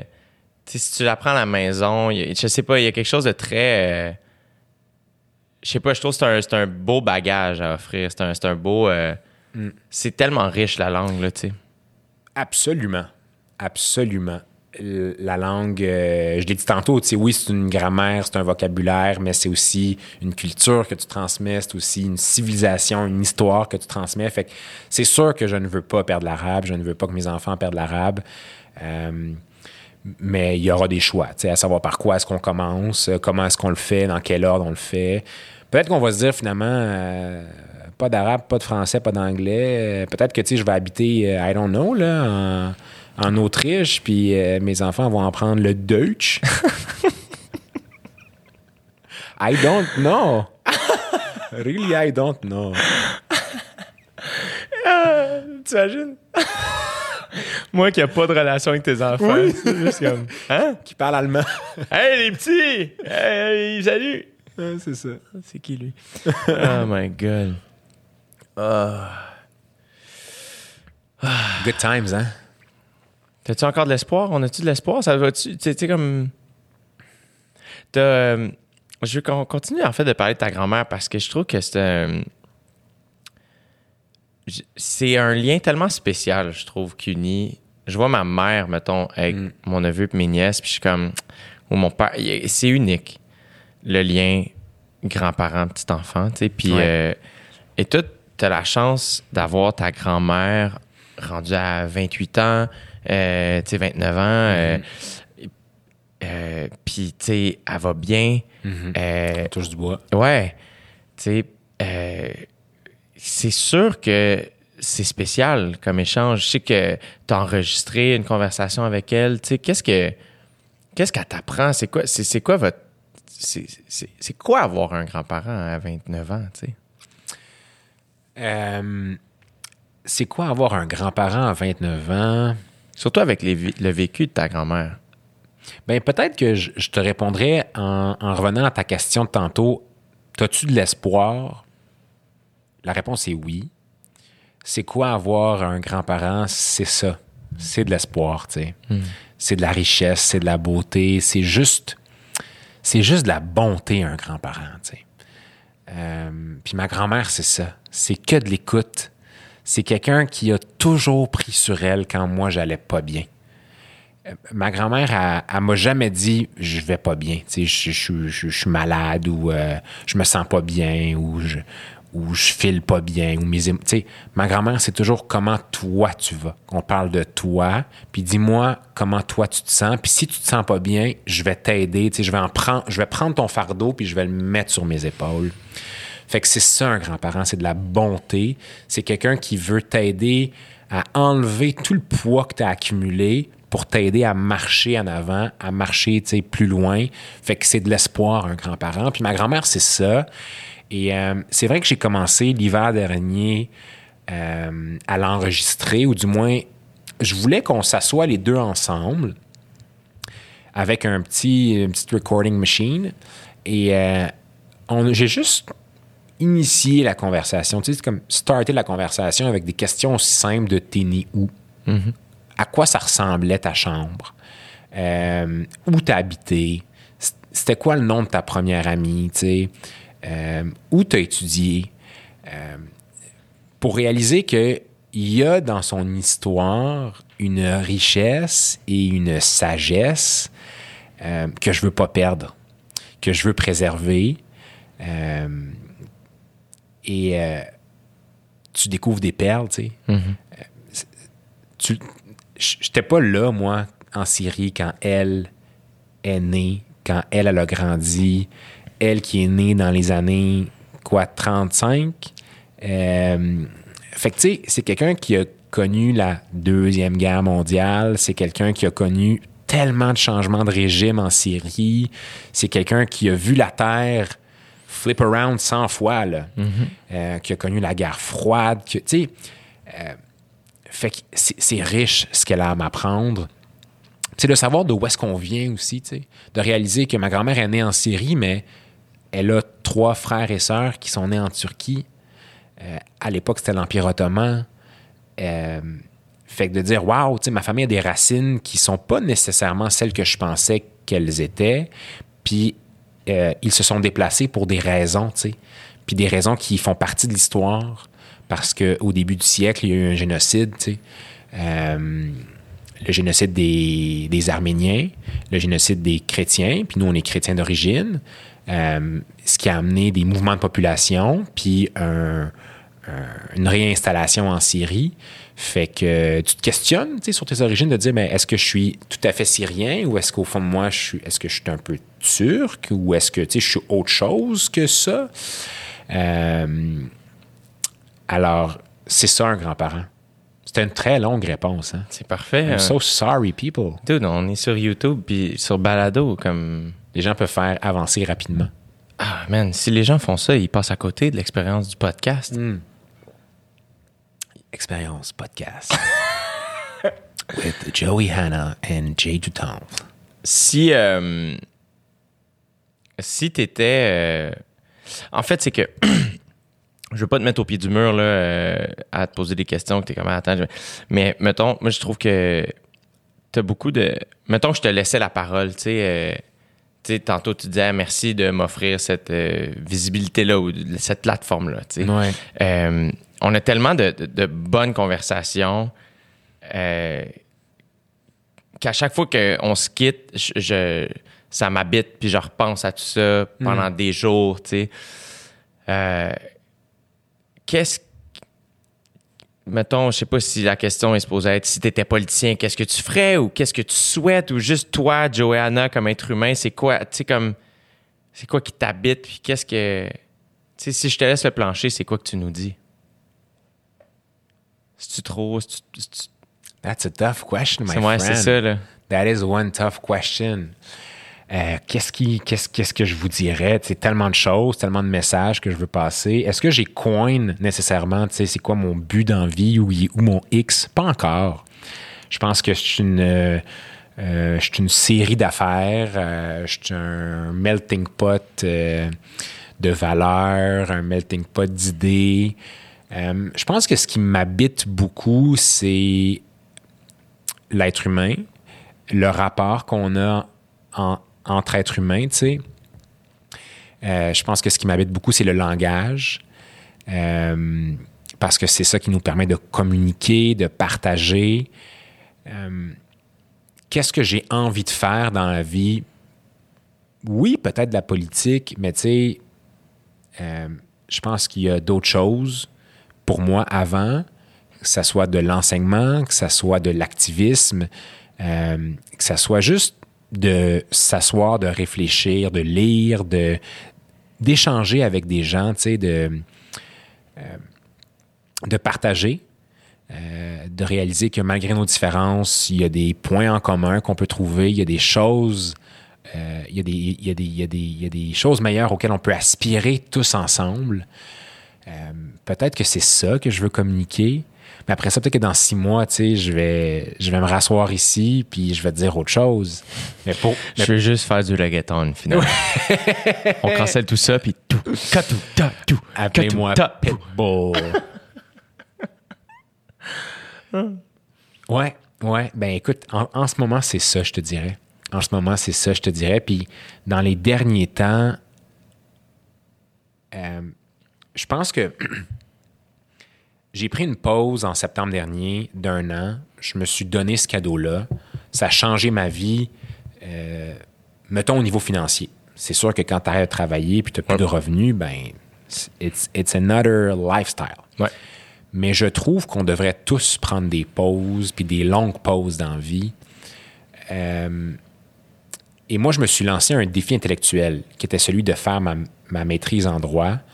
Je dis pas que tout le monde devrait faire une maîtrise dans la vie, mais je dis que les gens devraient au moins s'introspecter ou du moins réfléchir à, euh, à ce qui les habite, à ce qui les entoure, à ce qui les passionne, euh, aux a priori qu'on a, euh, à ce qu'on pense qui est immuable.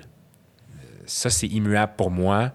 OK, parfait. J'ai surfé là-dessus pendant cinq ans. J'en ai tiré des fruits. J'en ai, j'en ai mangé euh, euh, Une coupe. une coupe, mais il en reste pas moins que maintenant, je m'extirpe de ça, je le regarde, puis je me dis, pourquoi c'est immuable pour moi? Pourquoi est-ce que ça, c'est ma vérité? Pourquoi est-ce que pour moi, euh, je crois en ce système-là? Ou pourquoi est-ce que pour moi, ça, c'est plus important que ça?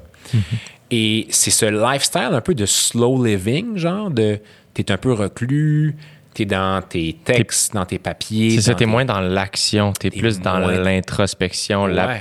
l'observation, euh, autant, tu revenir sur ce que tu as vécu, faire Ouais. qu'est-ce que j'en pense réellement, Ouais.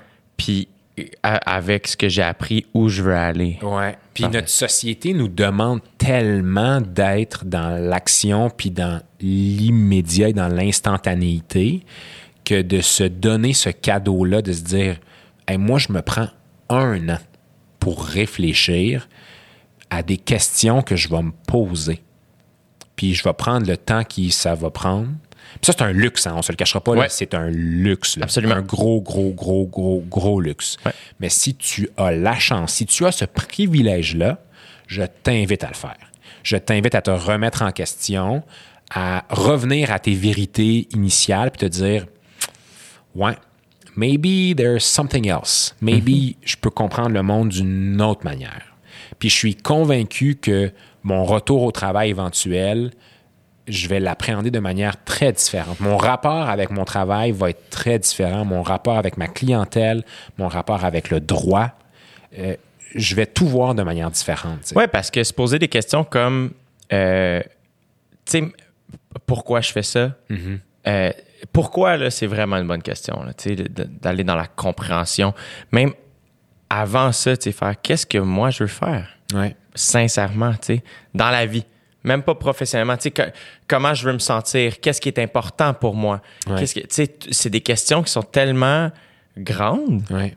puis qui nécessite beaucoup de réflexion. Puis c'est fascinant aussi à quel point le fait d'arrêter, euh, c'est pas quelque chose qui nous fait figer. Au Ouais. contraire, ça continue de nous faire bouger. Après ça, je te dis pas qu'en repartir la machine, c'est pas difficile ou Tout à eff- fait. effrayant, Tout à fait. mais au moins c'est ancré dans quelque chose de peut-être plus véridique, Exact. sincère.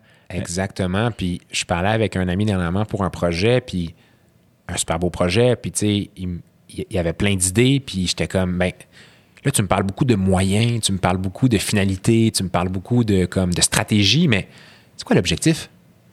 Puis là, ben, ça a pris un certain temps. Puis j'étais comme, peut-être qu'il faut qu'on revienne à la base puis se poser la question, tu sais, pourquoi on fait ça? C'est quoi notre objectif au Ouais. fond? Avant de se lancer dans mille et une stratégies, mille et tu sais, tirer partout, là, mais de se dire, hey, c'est quoi le message qu'on veut faire passer, tu sais? Au fond, c'est quoi, là? Habituellement, c'est juste une petite phrase, puis c'est de là que ça part. Euh, fait que c'est de revenir vers ce centre-là. C'est ça que je vis en ce moment. Puis, euh, comme je le dis, c'est un privilège. Et si les gens peuvent se permettre ce privilège-là, ben je les invite à le faire. Et moi, j'ai choisi de, prendre ce temps-là pour réfléchir sur mon milieu, sur le droit, sur les inégalités qui sont colportées, qui sont transmises par le milieu juridique, par le langage du droit. Euh, j'ai décidé de ne plus rester euh, perméable à ça ou imperméable à ça, puis de me de m'immerger là-dedans, de dire ben c'est peut-être ça ma lutte, c'est peut-être ça la compréhension que je veux avoir du système dans lequel je suis. Euh, so let's go all out. En plus, je pense que tu es, un bon activiste. Comme ça fait partie de ta personnalité, ça fait partie de ton être, mais tu es quelqu'un de, de, de réfléchi. Fait que je trouve que tu es, particulièrement. Ça, ça attire. On a le goût de te suivre, on a le goût de te croire, on a le goût de t'entendre. on a- Tu sais, euh, Ben merci. c'est comme très inspirant de te regarder aller. Ben, je, je crois beaucoup dans l'activisme euh, euh, presque personnel, tu sais. Et euh, je pense que c'est très rare qu'on va croiser dans nos vies des personnalités qui vont être capables de rejoindre des millions de personnes. Euh, on n'est pas tous Nelson Mandela. Euh, alors, l'activisme, ou du moins la différence qu'on peut faire dans notre milieu proche, euh, c'est là l'activisme le plus fort. Euh, parmi notre famille, nos amis, notre milieu de travail, notre entourage. Comment est-ce qu'on peut amener ces gens-là justement à se questionner, à se remettre en question, à réfléchir sur leur comportement? Euh, puis c'est ça que j'essaie de faire, puis c'est ça que du moins je, je fais dans, mes milieux à moi.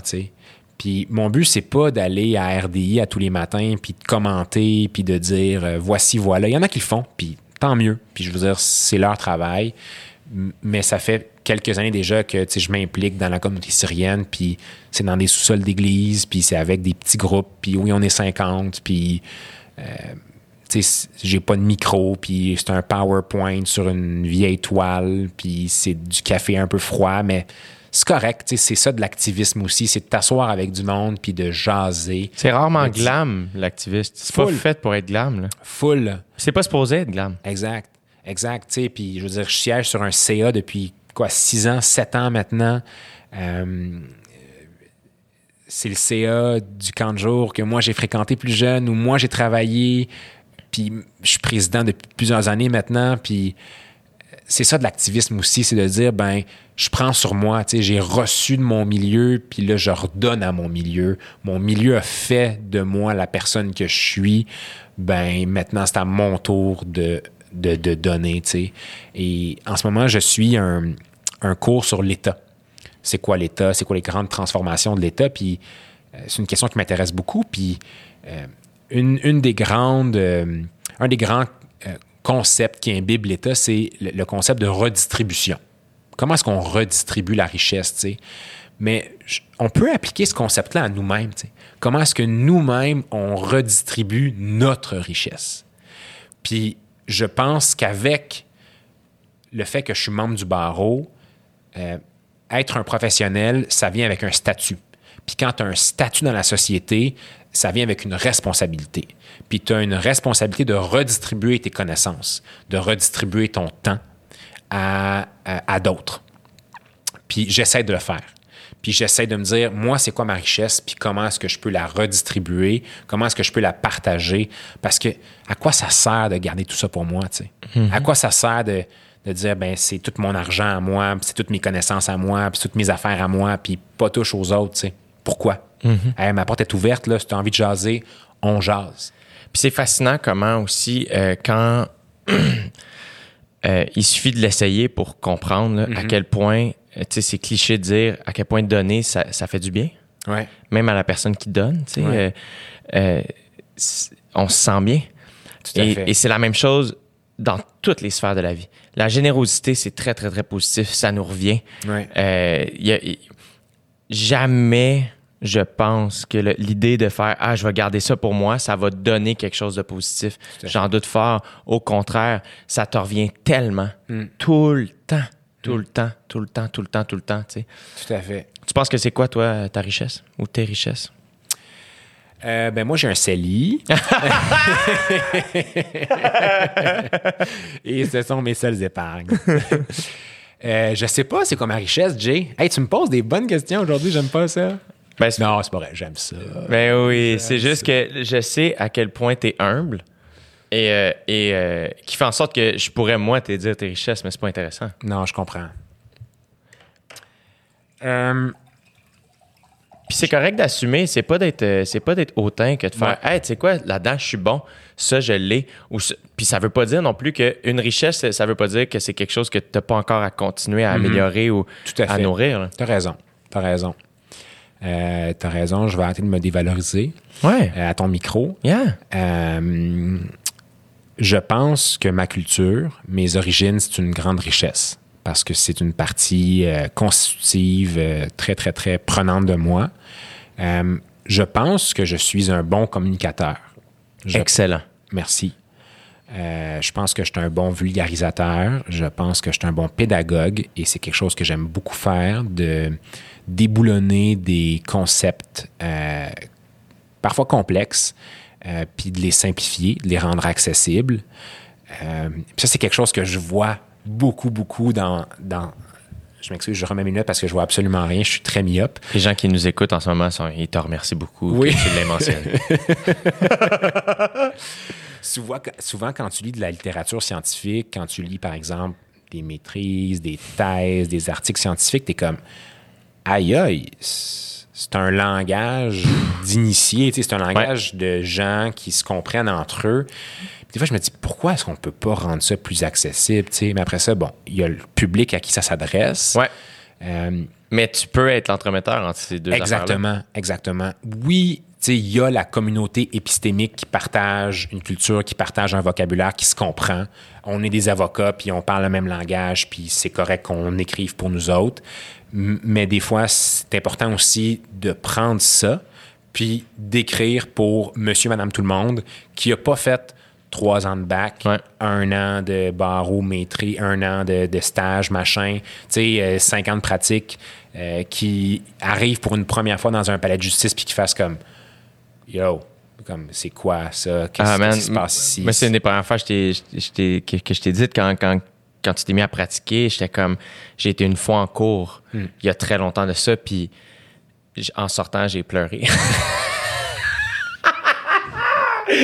C'était- J'avais perdu mon permis parce que j'avais pogné trop de tickets quand j'étais plus jeune. Puis euh, tout était comme non, non, euh, tu sais, euh, euh, va en cours pour tel ticket. Puis je suis comme, je veux plus y aller.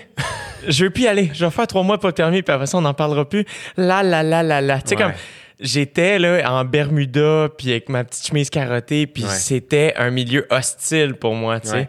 Mais. euh, mais toi, tu baignes là-dedans au bout, puis je pense que justement, t'es es, le parfait entremetteur entre les gens comme moi pour qui c'est comme, hey man, moi là, ça, là, je, je sais pas comment être ici ou dans ce milieu-là. Ouais. Et toi, à l'inverse, tu, tu y baignes, puis c'est ton milieu, puis tu fais, ah non, viens, je vais te l'apprendre. Ouais. Puis euh, ça me fait rire parce que même euh, sur les réseaux sociaux, ce que tu partages, je trouve que Euh, t'as vraiment, puis on en a déjà parlé, mais tu as vraiment un contenu original unique qui te ressemble à toi, puis tu as comme un souci d'éducation, même sur une plateforme euh, aussi euh, futile, mettons, ou du moins remplie de futilité. Puis ça me fait rire parce que j'ai un de mes amis euh, qui m'a dit récemment, on parlait de tout, puis il est comme Ah, je comprends rien quand il poste.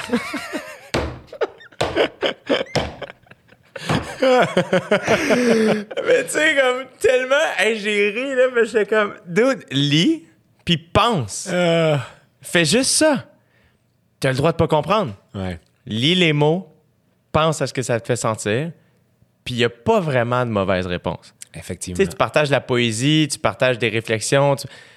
Maintenant, c'est comme, c'est comment ça te fait sentir? Qu'est-ce que ça te fait penser à quoi? Qu'est-ce que ça fait réagir? Ouais. C'est juste ça, tu sais. Puis pour vrai, honnêtement, je pense que je suis fin. Là. Les gens qui m'écrivent, je leur réponds habituellement tous. Euh, euh, Puis si tu as envie de comme, tu sais, tu comprends pas, si tu veux avoir un contexte, si tu veux savoir c'est qui, c'est quoi, gêne-toi pas, là. Écris-moi, puis on va échanger, on va en jaser, puis ça va me faire full plaisir, là. Euh, mais oui, j'ai ce souci-là de partager ce que je lis beaucoup. Puis je lis énormément de poésie. Puis je trouve qu'il y a beaucoup de richesse dans la poésie parce que justement, c'est pas, c'est pas, c'est pas statique la poésie. C'est pas genre voici la trame narrative, voici les personnages, voici l'élément déclencheur, euh, l'action, le dénouement. C'est ben dans ce poème, j'exprime quelque chose. Je véhicule des sentiments, je véhicule euh, ce que je vois, comment je me sens, euh, j'exprime des valeurs. Euh, puis après ça, ben, c'est à toi de comme internaliser ça, de le recevoir, puis de dire ça me rejoint-tu, pourquoi, Euh, euh, à quoi ça fait appel, qu'est-ce que ça enclenche comme mécanisme chez moi de réaction? Fait que c'est ça que je trouve beau de la poésie, tu sais. Puis euh, je vais continuer à en, à en publier, puis je trouve qu'on a tellement de richesses au Québec, beaucoup, beaucoup de, de jeunes poètes et des poétesses qui écrivent tellement bien, puis des beaux ouvrages. Fait que I'm going all out, baby. Dans, dans tes derniers, si mettons, il y a des gens qui sont curieux de savoir euh, deux, trois que, recueils que tu as particulièrement appréciés ou des, des auteurs ou autrices? Euh, dernièrement, j'ai lu euh, euh, Cahier, euh, Cahier d'un retour au pays natal d'Aimé Césaire, euh, fait que poésie étrangère. Euh, Qu'est-ce que j'ai lu dit dernièrement? J'ai lu beaucoup de Carole Dion, euh, Manuel de poétique à l'intention des jeunes filles. Euh, j'ai lu euh, L'année de ma disparition de Carole Dion. Euh, un poète que j'aime beaucoup, José Aclin, un homme. Euh, José Aclin qui écrit euh, Chien d'azur euh, et L'inconscient du soleil. C'est un recueil que j'ai beaucoup aimé. C'est un vieux recueil par contre, mais que j'ai beaucoup aimé. Euh, j'ai acheté dernièrement un livre, un recueil de Michel Leclerc. Euh, je l'ai acheté, il y a deux jours. Euh, c'est L'inquiétude, ou genre L'inquiétude m'habite, de quoi dans le genre. là. J'ai lu un poème, puis ça m'a comme. Je l'ai fermé, j'étais comme, c'est vraiment intense en ce moment. Je lis ça, puis tout ce qui se passe, je trouve ça intense, fait que je l'ai comme mis de côté un petit peu. Là. Euh, mais sinon, tu sais, pour ne, nom- pour ne nommer que ceux-là, euh, les auteurs que j'aime beaucoup, beaucoup, beaucoup au Québec, Jean-Christophe Réel, euh, Rose Élie Jean-Christophe Réel, c'est lui qui a écrit euh, Ce qu'on respire sur Tatooine. sur Tatooine, Voilà. euh, La fatigue des fruits, J'ai- euh, Rose Élie Là où fut le monde en lumière que j'aime beaucoup, Marie-André Gill, Chauffer le dehors, c'est un recueil que je prête souvent à des gens. OK. euh, qui est un recueil qui fait verser quelques larmes à bien des gens. Maud Veilleux, Maud Jarry, si j'étais un motel, j'afficherais toujours complet. Mourir m'arrive, euh, Fernand du repos. Tu sais, il y en- il y, en a plein. là, Mettons quelqu'un qui est. Euh, sait pas par où commencer. Ouais, Si t'avais à conseiller. écris-moi. J'ai des listes. Pour Ouais. vrai, il y a tellement de gens qui m'ont écrit, genre, yo, je sais pas par où commencer, euh, que je me suis fait des listes et je, je les envoie aux gens. Puis souvent, les gens sont comme, oh my God! Puis là, je suis comme, ben, tu sais, tu veux commencer, let's go, là. Fait que j'ai vraiment, genre, classé tout ça. Tu sais, j'ai de la poésie. euh, euh, étrangère, j'ai de la poésie féministe, de la poésie engagée, j'ai de la poésie plus, tu sais, plus soft, plus, tu sais, des fois on veut juste un peu de douceur. Ouais. Euh, Il y a de la poésie un peu sexue aussi que les gens vont apprécier lire, tu sais, fait que Prends ce qui te tente là-dedans. Ça, ça, t'as trouvé ça quand, quand t'es retourné chez tes parents, t'es comme, ouais, c'est Pornhub, c'est moins subtil dans la chambre. Je, je vais lire un livre, ils se douteront de rien. D'aimer. Euh, c'est ça. ouais, c'est sûr que. Me- mettons que retourner chez tes parents plus la COVID, ça change. ça change ta vie. Ah. Ça change ta vie, mais appelons ça une période de réflexion. Ouais. Une période de retour aux sources. C'est tellement difficile de. de- c'est. euh, mais c'est ça, je trouve que c'est beaucoup de, de par ce, ce qu'on consomme. Je trouve que on est plus en contrôle sur comment on se sent qu'on le pense, je pense. Et euh, qui fait en sorte que, tu sais, mettons, une journée où je je suis triste sans savoir nécessairement d'où ça vient ou pourquoi, ben. euh, je vais faire attention à la musique que j'écoute, ou je vais, euh, le film que je vais écouter, ou je vais. Après ça, ça, ça veut pas dire que je vais éviter l'émotion. Tu sais, je vais, je vais me poser des questions. Des fois, je vais faire complètement l'inverse. Je vais faire, hey, je me sens de même, puis je vais écouter de la musique qui va Ouais. comme, on va au bout de ça. Qu'est-ce qui se passe? Tu sais, go, sors là. Tu sais. Mais euh, moi, ça passe beaucoup par l'écriture aussi. tu sais. Hmm. Tout à fait. Tout à fait. Moi, j'ai moins ce réflexe-là. On m'écrit souvent pour me dire Hey, toi, est-ce que tu publies? Est-ce que. En plus, tu as une belle plume. Tu écris très, très, très, très bien. Ben merci, mais j'ai pas la prétention d'écrire de la poésie. Je pense pas avoir les connaissances nécessaires. Mais tu vois, pour, euh, j'avais. Là, je t'arrête ici, là, mais j'ai doc- commencé le documentaire de Beastie Boys, OK? OK. Puis j'ai réalisé à quel point ils savaient pas. Comme il y a personne. Ils ont pas étudié. Ils ont rien. Ouais. Ils connaissent rien. À un moment donné, ils sont juste mis à faire de la musique, tu sais. Puis après ça, j'ai poussé ma réflexion, puis j'étais comme. Je notais, puis j'étais comme. Ah, il y a jamais personne qui me dit que j'étais un humoriste professionnel. Ouais. La seule raison qui fait que je suis un humoriste, entre guillemets, professionnel, c'est que les gens ont acheté des billets. Hmm. C'est, tu sais, je veux dire, quand tu sors de l'école de l'humour, t'es pas un humoriste nécessairement professionnel. En fait, loin de là. Ouais. Tu sais, comme, tu comprends? Après ça, c'est, c'est là où. euh, puis je comprends que, encore une fois, c'est, plein d'humilité, tu sais. euh, fait qu'il y a quelque chose de beau dans l'humilité, mais faut, je pense pas, faut que ça freine. Puis peut-être que c'est pas un, un désir. Ça n'a pas besoin d'être un désir. C'est pas parce que t'écris bien que t'es obligé Ouais. de publier ou de, de, de, de te faire éditer ou d'écrire quelque chose. T'es- pas obligé si c'est pas quelque chose que t'as en toi. Mais si la le seul frein que t'as à faire ça, c'est Ah, moi, c'est pas ça mon métier. C'est comme Hey man, j'ai écrit un, un, un court roman, puis c'est pas ça mon métier, tu sais. Et j'ai été terrorisé de A à Z, puis je veux, je veux assurément pas le relire parce que c'est sûr que c'est gênant. Mais en même temps, ça a débloqué de quoi dans ma tête de faire Ah, ah, OK, tu sais? C'est- C'est très vrai ce que tu dis. Puis peut-être que au fond, j'ai euh, pas peur de ce qui va sortir, mais peur de la réception des gens, tu sais, puis peur de prétendre à un titre que j'ai pas. Mais après ça, tu l'as dit, tu es devenu humoriste professionnel parce que les gens ont acheté des billets. Et euh, je fais un parallèle très théorique ici. Et euh, avec le droit, où je réfléchis beaucoup à c'est quoi le droit, tu sais. Puis ultimement, le droit, c'est ce que les acteurs en font. Puis tu es un humoriste parce qu'on t'a reconnu, parce que tes pairs t'ont reconnu, le public t'a reconnu, ce qui fait en sorte qu'on t'a élevé à, ce- à ce, à ce statut-là. Euh, fait que t'as raison, qu'il il, il faut pas s'arrêter à... au- au- pourquoi je m'en allais là? Hey, J'ai perdu Dans ton milieu, les acteurs. C'est ça. Fait qu'il faut, il faut pas s'arrêter à avoir peur du jugement des autres ou à se dire j'ai peut-être pas les codes ou les référents du milieu parce que ultimement c'est le milieu qui fait quitter, tu sais. Puis ça se peut que le milieu de la poésie fasse ben ça c'est pas de la poésie puis tu sais Ouais. mais peut-être qu'il y a des gens qui vont reconnaître ton art qui va être une forme d'art différente puis c'est bien correct aussi là. Ben, il y a quelque chose aussi de. Mais le, le point est, puis je, re- je reviens à mon idée, puis je m'excuse tout le monde d'avoir fait ce glitch-là, euh, c'est euh, c'est, euh, de se dire, c'est pas nécessaire qu'on ait toujours les codes ou, qu'on vienne du moule du milieu pour assumer qu'on puisse euh, créer des choses qui font partie de ce milieu-là. Exact. Au contraire, en plus, parce que si je prends l'exemple de mon père, qui en 2005 achète un vignoble, connaît rien là-dedans, outre Ouais. le fait qu'il apprécie le vin Super grandement, exemple. puis il rentre dans ce milieu-là, puis il arrive avec un regard complètement nouveau, qui fait en sorte qu'il pose des questions. Il est pas gêné de dire, je sais quoi ça, je comprends pas, peux-tu m'expliquer? Qui fait en sorte qu'il il observe un peu tout ce qui se fait partout. Il a fait des voyages pour ça, il a lu des livres, puis après ça, il analyse. OK, ben nous, on est dans tel coin. Ouais. Fait que je pense que les meilleures manières de faire, c'est ça, ça, ça. Ça veut pas dire qu'on s'est pas trompé, mais du moins, puis il a fait en sorte que rapidement, il est devenu un des tops dans son milieu, tu sais. Ouais, Qui fait que des fois, un regard nouveau, c'est très, très, très puissant. tout à fait. Euh, si, si tu es prêt à faire le travail, tu sais. Tout euh, à fait. mais euh, il y a quelque chose de très. euh, aussi, on est habitué de compartimenter les affaires. Tellement. Tu sais, Puis ça, c'est quelque chose que même moi, je- je con- c'est quelque chose contre lequel je me bats juste moi-même. Moi, de premier, faire- ben ouais. même chose, faire Ah, ben, je suis un humoriste, mais là, tu sais, j'ai un podcast, mais j'anime une télé-réalité, mais là, je voudrais faire des, plus d'entrevues. À un moment donné, je suis comme, je suis quoi? Je suis, je suis toutes sortes d'affaires. Ouais. Puis si tu veux me voir être drôle, viens me voir faire du stand-up. Ouais.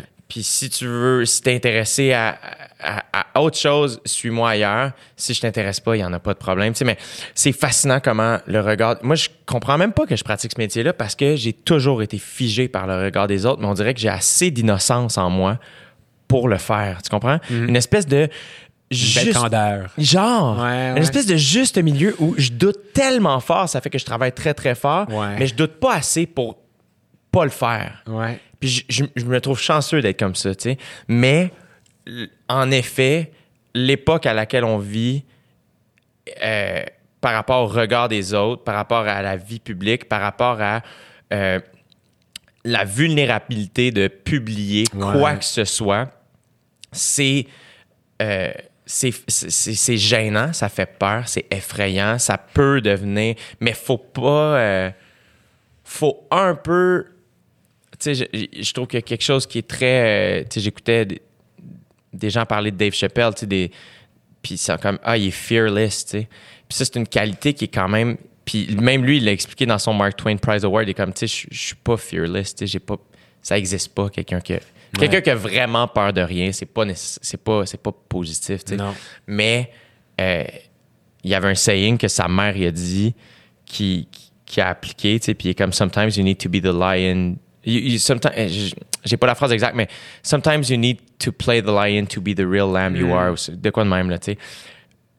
Puis c'est comme ah, tu sais juste comme sortir les griffes pour après ça. Je, je sais pas, il y a quelque chose là-dedans que je- Ouais. j'étais comme fais juste le faire, Mais faut oser. puis assume. faut oser. Tout à fait. Tellement- C'est vraiment une belle réflexion. Et je pense qu'il il faut oser. Il faut. euh, Ouais. Il faut. Il faut. Ouais, il faut oser. Il faut. Tu sais, on, on est tous porteurs d'un message. On est tous porteurs euh, d'une petite vérité qui est la nôtre. Puis si on a le goût de communiquer, ben on le fait. Puis put your heart out out there and then you'll see. Yeah, il faut euh, absolument. Puis, euh, mais c'est ça, c'est une époque particulière. Tu sais, je t'en parlais cette semaine comment justement, tu sais, le regard des autres, c'est ça finit par être un peu euh, pesant. pesant, tu sais, inconsciemment. Aussi, inconsciemment, tu t'en rends pas compte, tu sais. Puis justement, tu sais, tantôt tu parlais de prendre une pause. C'est drôle, encore une fois, dans notre timing de vie, comment on a eu une pause sensiblement en même temps En même temps, ouais. tu sais, comment moi j'ai pris plusieurs mois à me détacher de tout ça. Puis c'est euh, c'est fou comment inconsciemment on est en performance. En tout cas, moi, inconsciemment, j'ai réalisé. Ça faisait deux semaines que j'étais en Nouvelle-Zélande, puis je disais à Laurent, le gars que j'ai rencontré là-bas avec qui je voyageais, comment ça se fait que je ne pas plus? Puis après ça, la réflexion que j'ai eue, c'est en ce moment, tu n'as rien à prouver à personne. Who gives que tu as manqué tes pâtes? On s'en calisse. Ouais, ouais. C'est pour l'anecdote. Là, en ce moment, tu es en train de, de penser à l'anecdote que tu vas raconter à tes amis? Ouais. De faire Ah, man, c'était malade. On a croisé des. Non, non, juste. C'est pas ça que tu venais Ouais. chercher. ouais. Pose-toi, puis arrête, puis c'est supposé d'être un peu dur, tu sais. Ce l'est super difficile dans notre société où on est toujours en interaction l'un avec l'autre. Euh, mais de se poser justement, puis de, de laisser aller des choses, de c'est facile de, comment dire, être un peu prisonnier de nos pensées. Euh, fait que je pense qu'il faut qu'on trouve des exutoires. Euh, si pour toi l'exutoire c'est une pause d'un an, let it be. Si pour toi l'exutoire c'est la peinture à numéro, then do so. Puis si pour toi l'exutoire c'est d'écouter une télésérie, then do it. tu sais. mais il faut qu'on trouve ce temps de pause-là parce que oui, ça peut être euh, euh, troublant et envahissant d'être toujours en performance et de toujours nourrir une machine qui, au fond, finit par nous manger, par nous gruger un peu de l'intérieur. tu sais. Absolument. So give yourself a break, people. Uh, take a glass of water right now. OK, continue. Ce podcast passe à un. euh, Comment t'appelles ça? Du ASMR? Là, Ah du- oui, c'est ça. Cette affaire-là. là. Cette affaire-là, un peu particulière. Euh, t'es rega- Je sais que t'es un. euh, J'imagine qu'on a, on a- On est rendu à combien de temps, mon beau Nicole? OK, parfait. Oh là là! Euh, C'est la fin, ça? ça, ouais, on approche de la fin. Je voulais te, on a- qu'on parle de musique un petit peu, tes, tes recommandations musicales ou euh, de, de, de, Dernièrement, ouais, ou, ou- ou- ou de vie. C'est qui tes artistes de vie, mettons? Tu sais, moi, mettons, je sais que Frank Ocean est là, Kanye est là, tu sais, euh, Patrick Watson est là. ouais. C'est comme des artistes que c'est comme, ah, ils, sont, ils, sont, ils vont toujours rester là, tu sais. Mais après ça, t'as plein de petits artistes de, de, de- tu sais, comme par année, là, tu sais, whatever. là. Euh, Définitivement. Puis que- je, je pense des, des, des artistes un peu par période de vie. Ouais. Euh, mettons, looking back à euh, jeune moi euh, au secondaire qui euh, écoutait et qui portait fièrement son chandail de Coldplay, Ouais. Viva la Vida. C'était. t'avais- T'avais-tu été voir la tournée Viva la J'avais Vida? été voir la tournée. Je pense que c'était la bonne tournée à aller voir. Comme c'était la bonne dernière. Je te dis pas que les- je retournerais voir Coldplay en show, je pense n'importe quand, mais je pense que cette tournée-là particulièrement, c'était comme. Mm-hmm. C'était un bon temps pour aller voir. Définitivement. Mais tu sais, je veux dire, jeune moi écoutait Coldplay, écoutait Dead Cap for Cutie. Yes! Puis, on s'est beaucoup rejoint là-dessus. Je pense que aussi, il y a des. on aurait pu se rencontrer à n'importe quel moment dans nos vies. Je pense qu'on serait- on aurait été amis. C'est drôle, hein? Ouais. Mais après ça, j'ai vieilli un petit peu, puis là, tu tu finis par... euh, ben, en fait, je me suis immergé dans le hip-hop, dans le rap. Euh, un artiste que j'adore et que j'admire beaucoup, c'est J. Cole. Ouais. Euh, Très activiste aussi. tu sais, il, il- il sort manifester, là. Ouais. Puis il est comme, je suis comme, comme vous autres. Ouais. Sou- souvent, je t'ai parlé de J. Cole, puis je t'ai dit, ce gars-là, il est comme nous autres. Ouais, j'en ai parlé sur le podcast, comment tout le monde, on, on utilise beaucoup cette, cette- cette expression-là Ouais, pour parler des gens. Ah, ça, cette personne-là, c'est une comme nous autres. ouais, exact. C'est un des plus beaux compliments qu'on peut offrir, toi. et moi, Exact. Fait que, tu sais, euh, hip-hop, pas mal out there, assez généralisé. Je pige un peu partout. Beaucoup aussi relié, j'imagine, la raison pour laquelle euh, J. Cole ressort du lot, c'est encore une fois, ça revient à la langue. C'est que toi, évidemment, que t'aimes le beat, t'aimes ce que ça te fait ressentir, mais tu vas aller lire les lyrics, puis qui fait en sorte que lui, le fait qu'il prenne position, Exact. le fait qu'il parle de quelque chose, Ouais. d'enjeu. Le message, il est chargé. il- En fait, son rap est chargé d'un message, puis c'est ce qu'on pourrait appeler, par exemple, du rap conscient. Mm-hmm. Euh, fait que oui, moi, je m'intéresse beaucoup aux lyricistes. C'est ce qui fait que t'aimes plus J. Cole, mettons, qu'Avril Lavigne, sans rien y enlever. Sans rien enlever à On la Avril Lavigne, salue d'ailleurs. On la salue, puis son message est différent aussi, là, mais comme chacun, chacun est rejoint par. euh, Quand t'écoutes J. Cole, t'as envie de t'éduquer puis de revendiquer, puis quand t'écoutes Avril Lavigne, t'as envie d'aller péter un skate au Mike Champlain. you know? Fait que, ouais, Cole, euh, le rap, le hip-hop en général. Qu'est-ce que j'ai écouté beaucoup dernièrement? Pendant la pandémie? Euh, beaucoup de musique classique. Ah ouais? Je dis du classique, euh, beaucoup de piano, tu sais. euh, Mhm. tu l'aimes, je l'aime beaucoup. Strelski. Ah ben, Alexandra. Ludovico Einaudi, que j'aime énormément. J'ai écouté aussi, j'aime beaucoup le Afrobeat. OK. Euh, J'en parle avec des amis dernièrement. Je suis des playlists sur Apple Music. puis Ouais. Une des playlists que j'aime le plus suivre, c'est Top 100 euh, Nigeria. Ouais. C'est malade, là. Fait que, tu sais, toute la, la- l'espèce de nouvelle vague de Afrobeat qui est loin du, mettons, du, du vieux Afrobeat, genre du Fela Kuti. Mais là, on est avec du Wizkid, Davido, Burna Boy, euh, Omala. Fait que hum, c'est une nouvelle génération qui investit des grassroots beats un peu, là, euh, puis qui amène ça sur euh, la radio commerciale, puis j'apprécie beaucoup. Euh, j'ai écouté beaucoup un, CD de, de Collie Buds qui nous est revenu avec un, un CD de Rhythm. Fait que c'est 22 tunes avec le même rythme, mais 22 artistes différents. Euh, Ah! Fait que chacun, chacun sa tune. Fait que c'est de voir qu'avec un rythme, tu peux faire 22 chansons différentes. Wow. Puis c'est ça aussi l'art du rhythm, tu sais, fait que les influences euh, des, euh, des Antilles. Euh, j'ai écouté beaucoup Bad Bunny dernièrement, un artiste que j'adore. Bad Bunny, baby, baby. J'ai tellement pensé à toi quand j'étais. euh, je pense que je te l'avais écrit. euh, j'étais à. euh, ah mon Dieu, c'est quoi le nom? J'oublie, c'est euh, au nord de l'île du Sud, en Nouvelle-Zélande. Abel Tasman. OK. On dirait. Comme c'est des plages, il fait chaud. C'est très, très, très euh, tropical. Ouais. Euh, c'est pas du tout. Je m'attendais pas à voir ce genre de place-là en allant en Nouvelle-Zélande, mais c'est vraiment un pays surprenant où il y a de tout. Là. Ouais. Et là, vraiment, tu m'aurais dit, genre, tu, me- tu- mettons, tu me bandes les yeux, tu me débarques là, tu fais, on est où? Je fais, sûrement quelque part à Hawaï, mettons. Ouais, ouais. Non. Nouvelle-Zélande, Abel Tasman, puis Bad Bunny vient de sortir son nouvel album. Son, pas, pas le dernier album qui est sorti, avant. l'autre. Euh, YH, euh, je Ouais. sais pas comment le dire. là. Yo, Euh, mais Dano Lagana, quelque chose dans Ouais, c'est long, long, long, là, ouais. Puis euh, j'avais pris, j'avais un hike à faire, mais il fallait que je remonte rapidement. J'avais beaucoup de routes à faire de- dans la dernière semaine, qui a fait en sorte que le, le dernier hike, je, je voulais faire le hike parce que je voulais profiter, mais en même temps, je voulais pas prendre quatre heures pour le faire. C'était pas un hike qui était très dur, c'était vraiment du plat. Fait que j'ai fait, je vais le jogger, tu sais, mettons un 12 km. Puis euh, et je me suis mis son album et j'ai pensé Let's à toi go. tout le long Yes. tout le long. J'étais comme, en ce moment, je fais une, je, je- je- suis Joanna. Je jogue et j'écoute du reggaeton. Mais j'adore ça parce que, tu sais, euh, c'est vibrant le reggaeton. Ouais. Puis euh, peut-être qu'en fait, on peut faire une critique forcément à un passé, euh, un message ou des paroles par le passé qui avaient des connotations très masochistes. C'est vrai, tu sais. Euh, autant qu'on peut faire la critique sur le rap.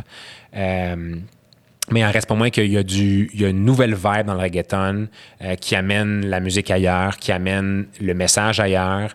Euh, Bad Bunny, qui quelqu'un qui se positionne beaucoup aussi euh, sur les enjeux sociaux, euh, no- notamment pour la communauté LGBTQ+. Là.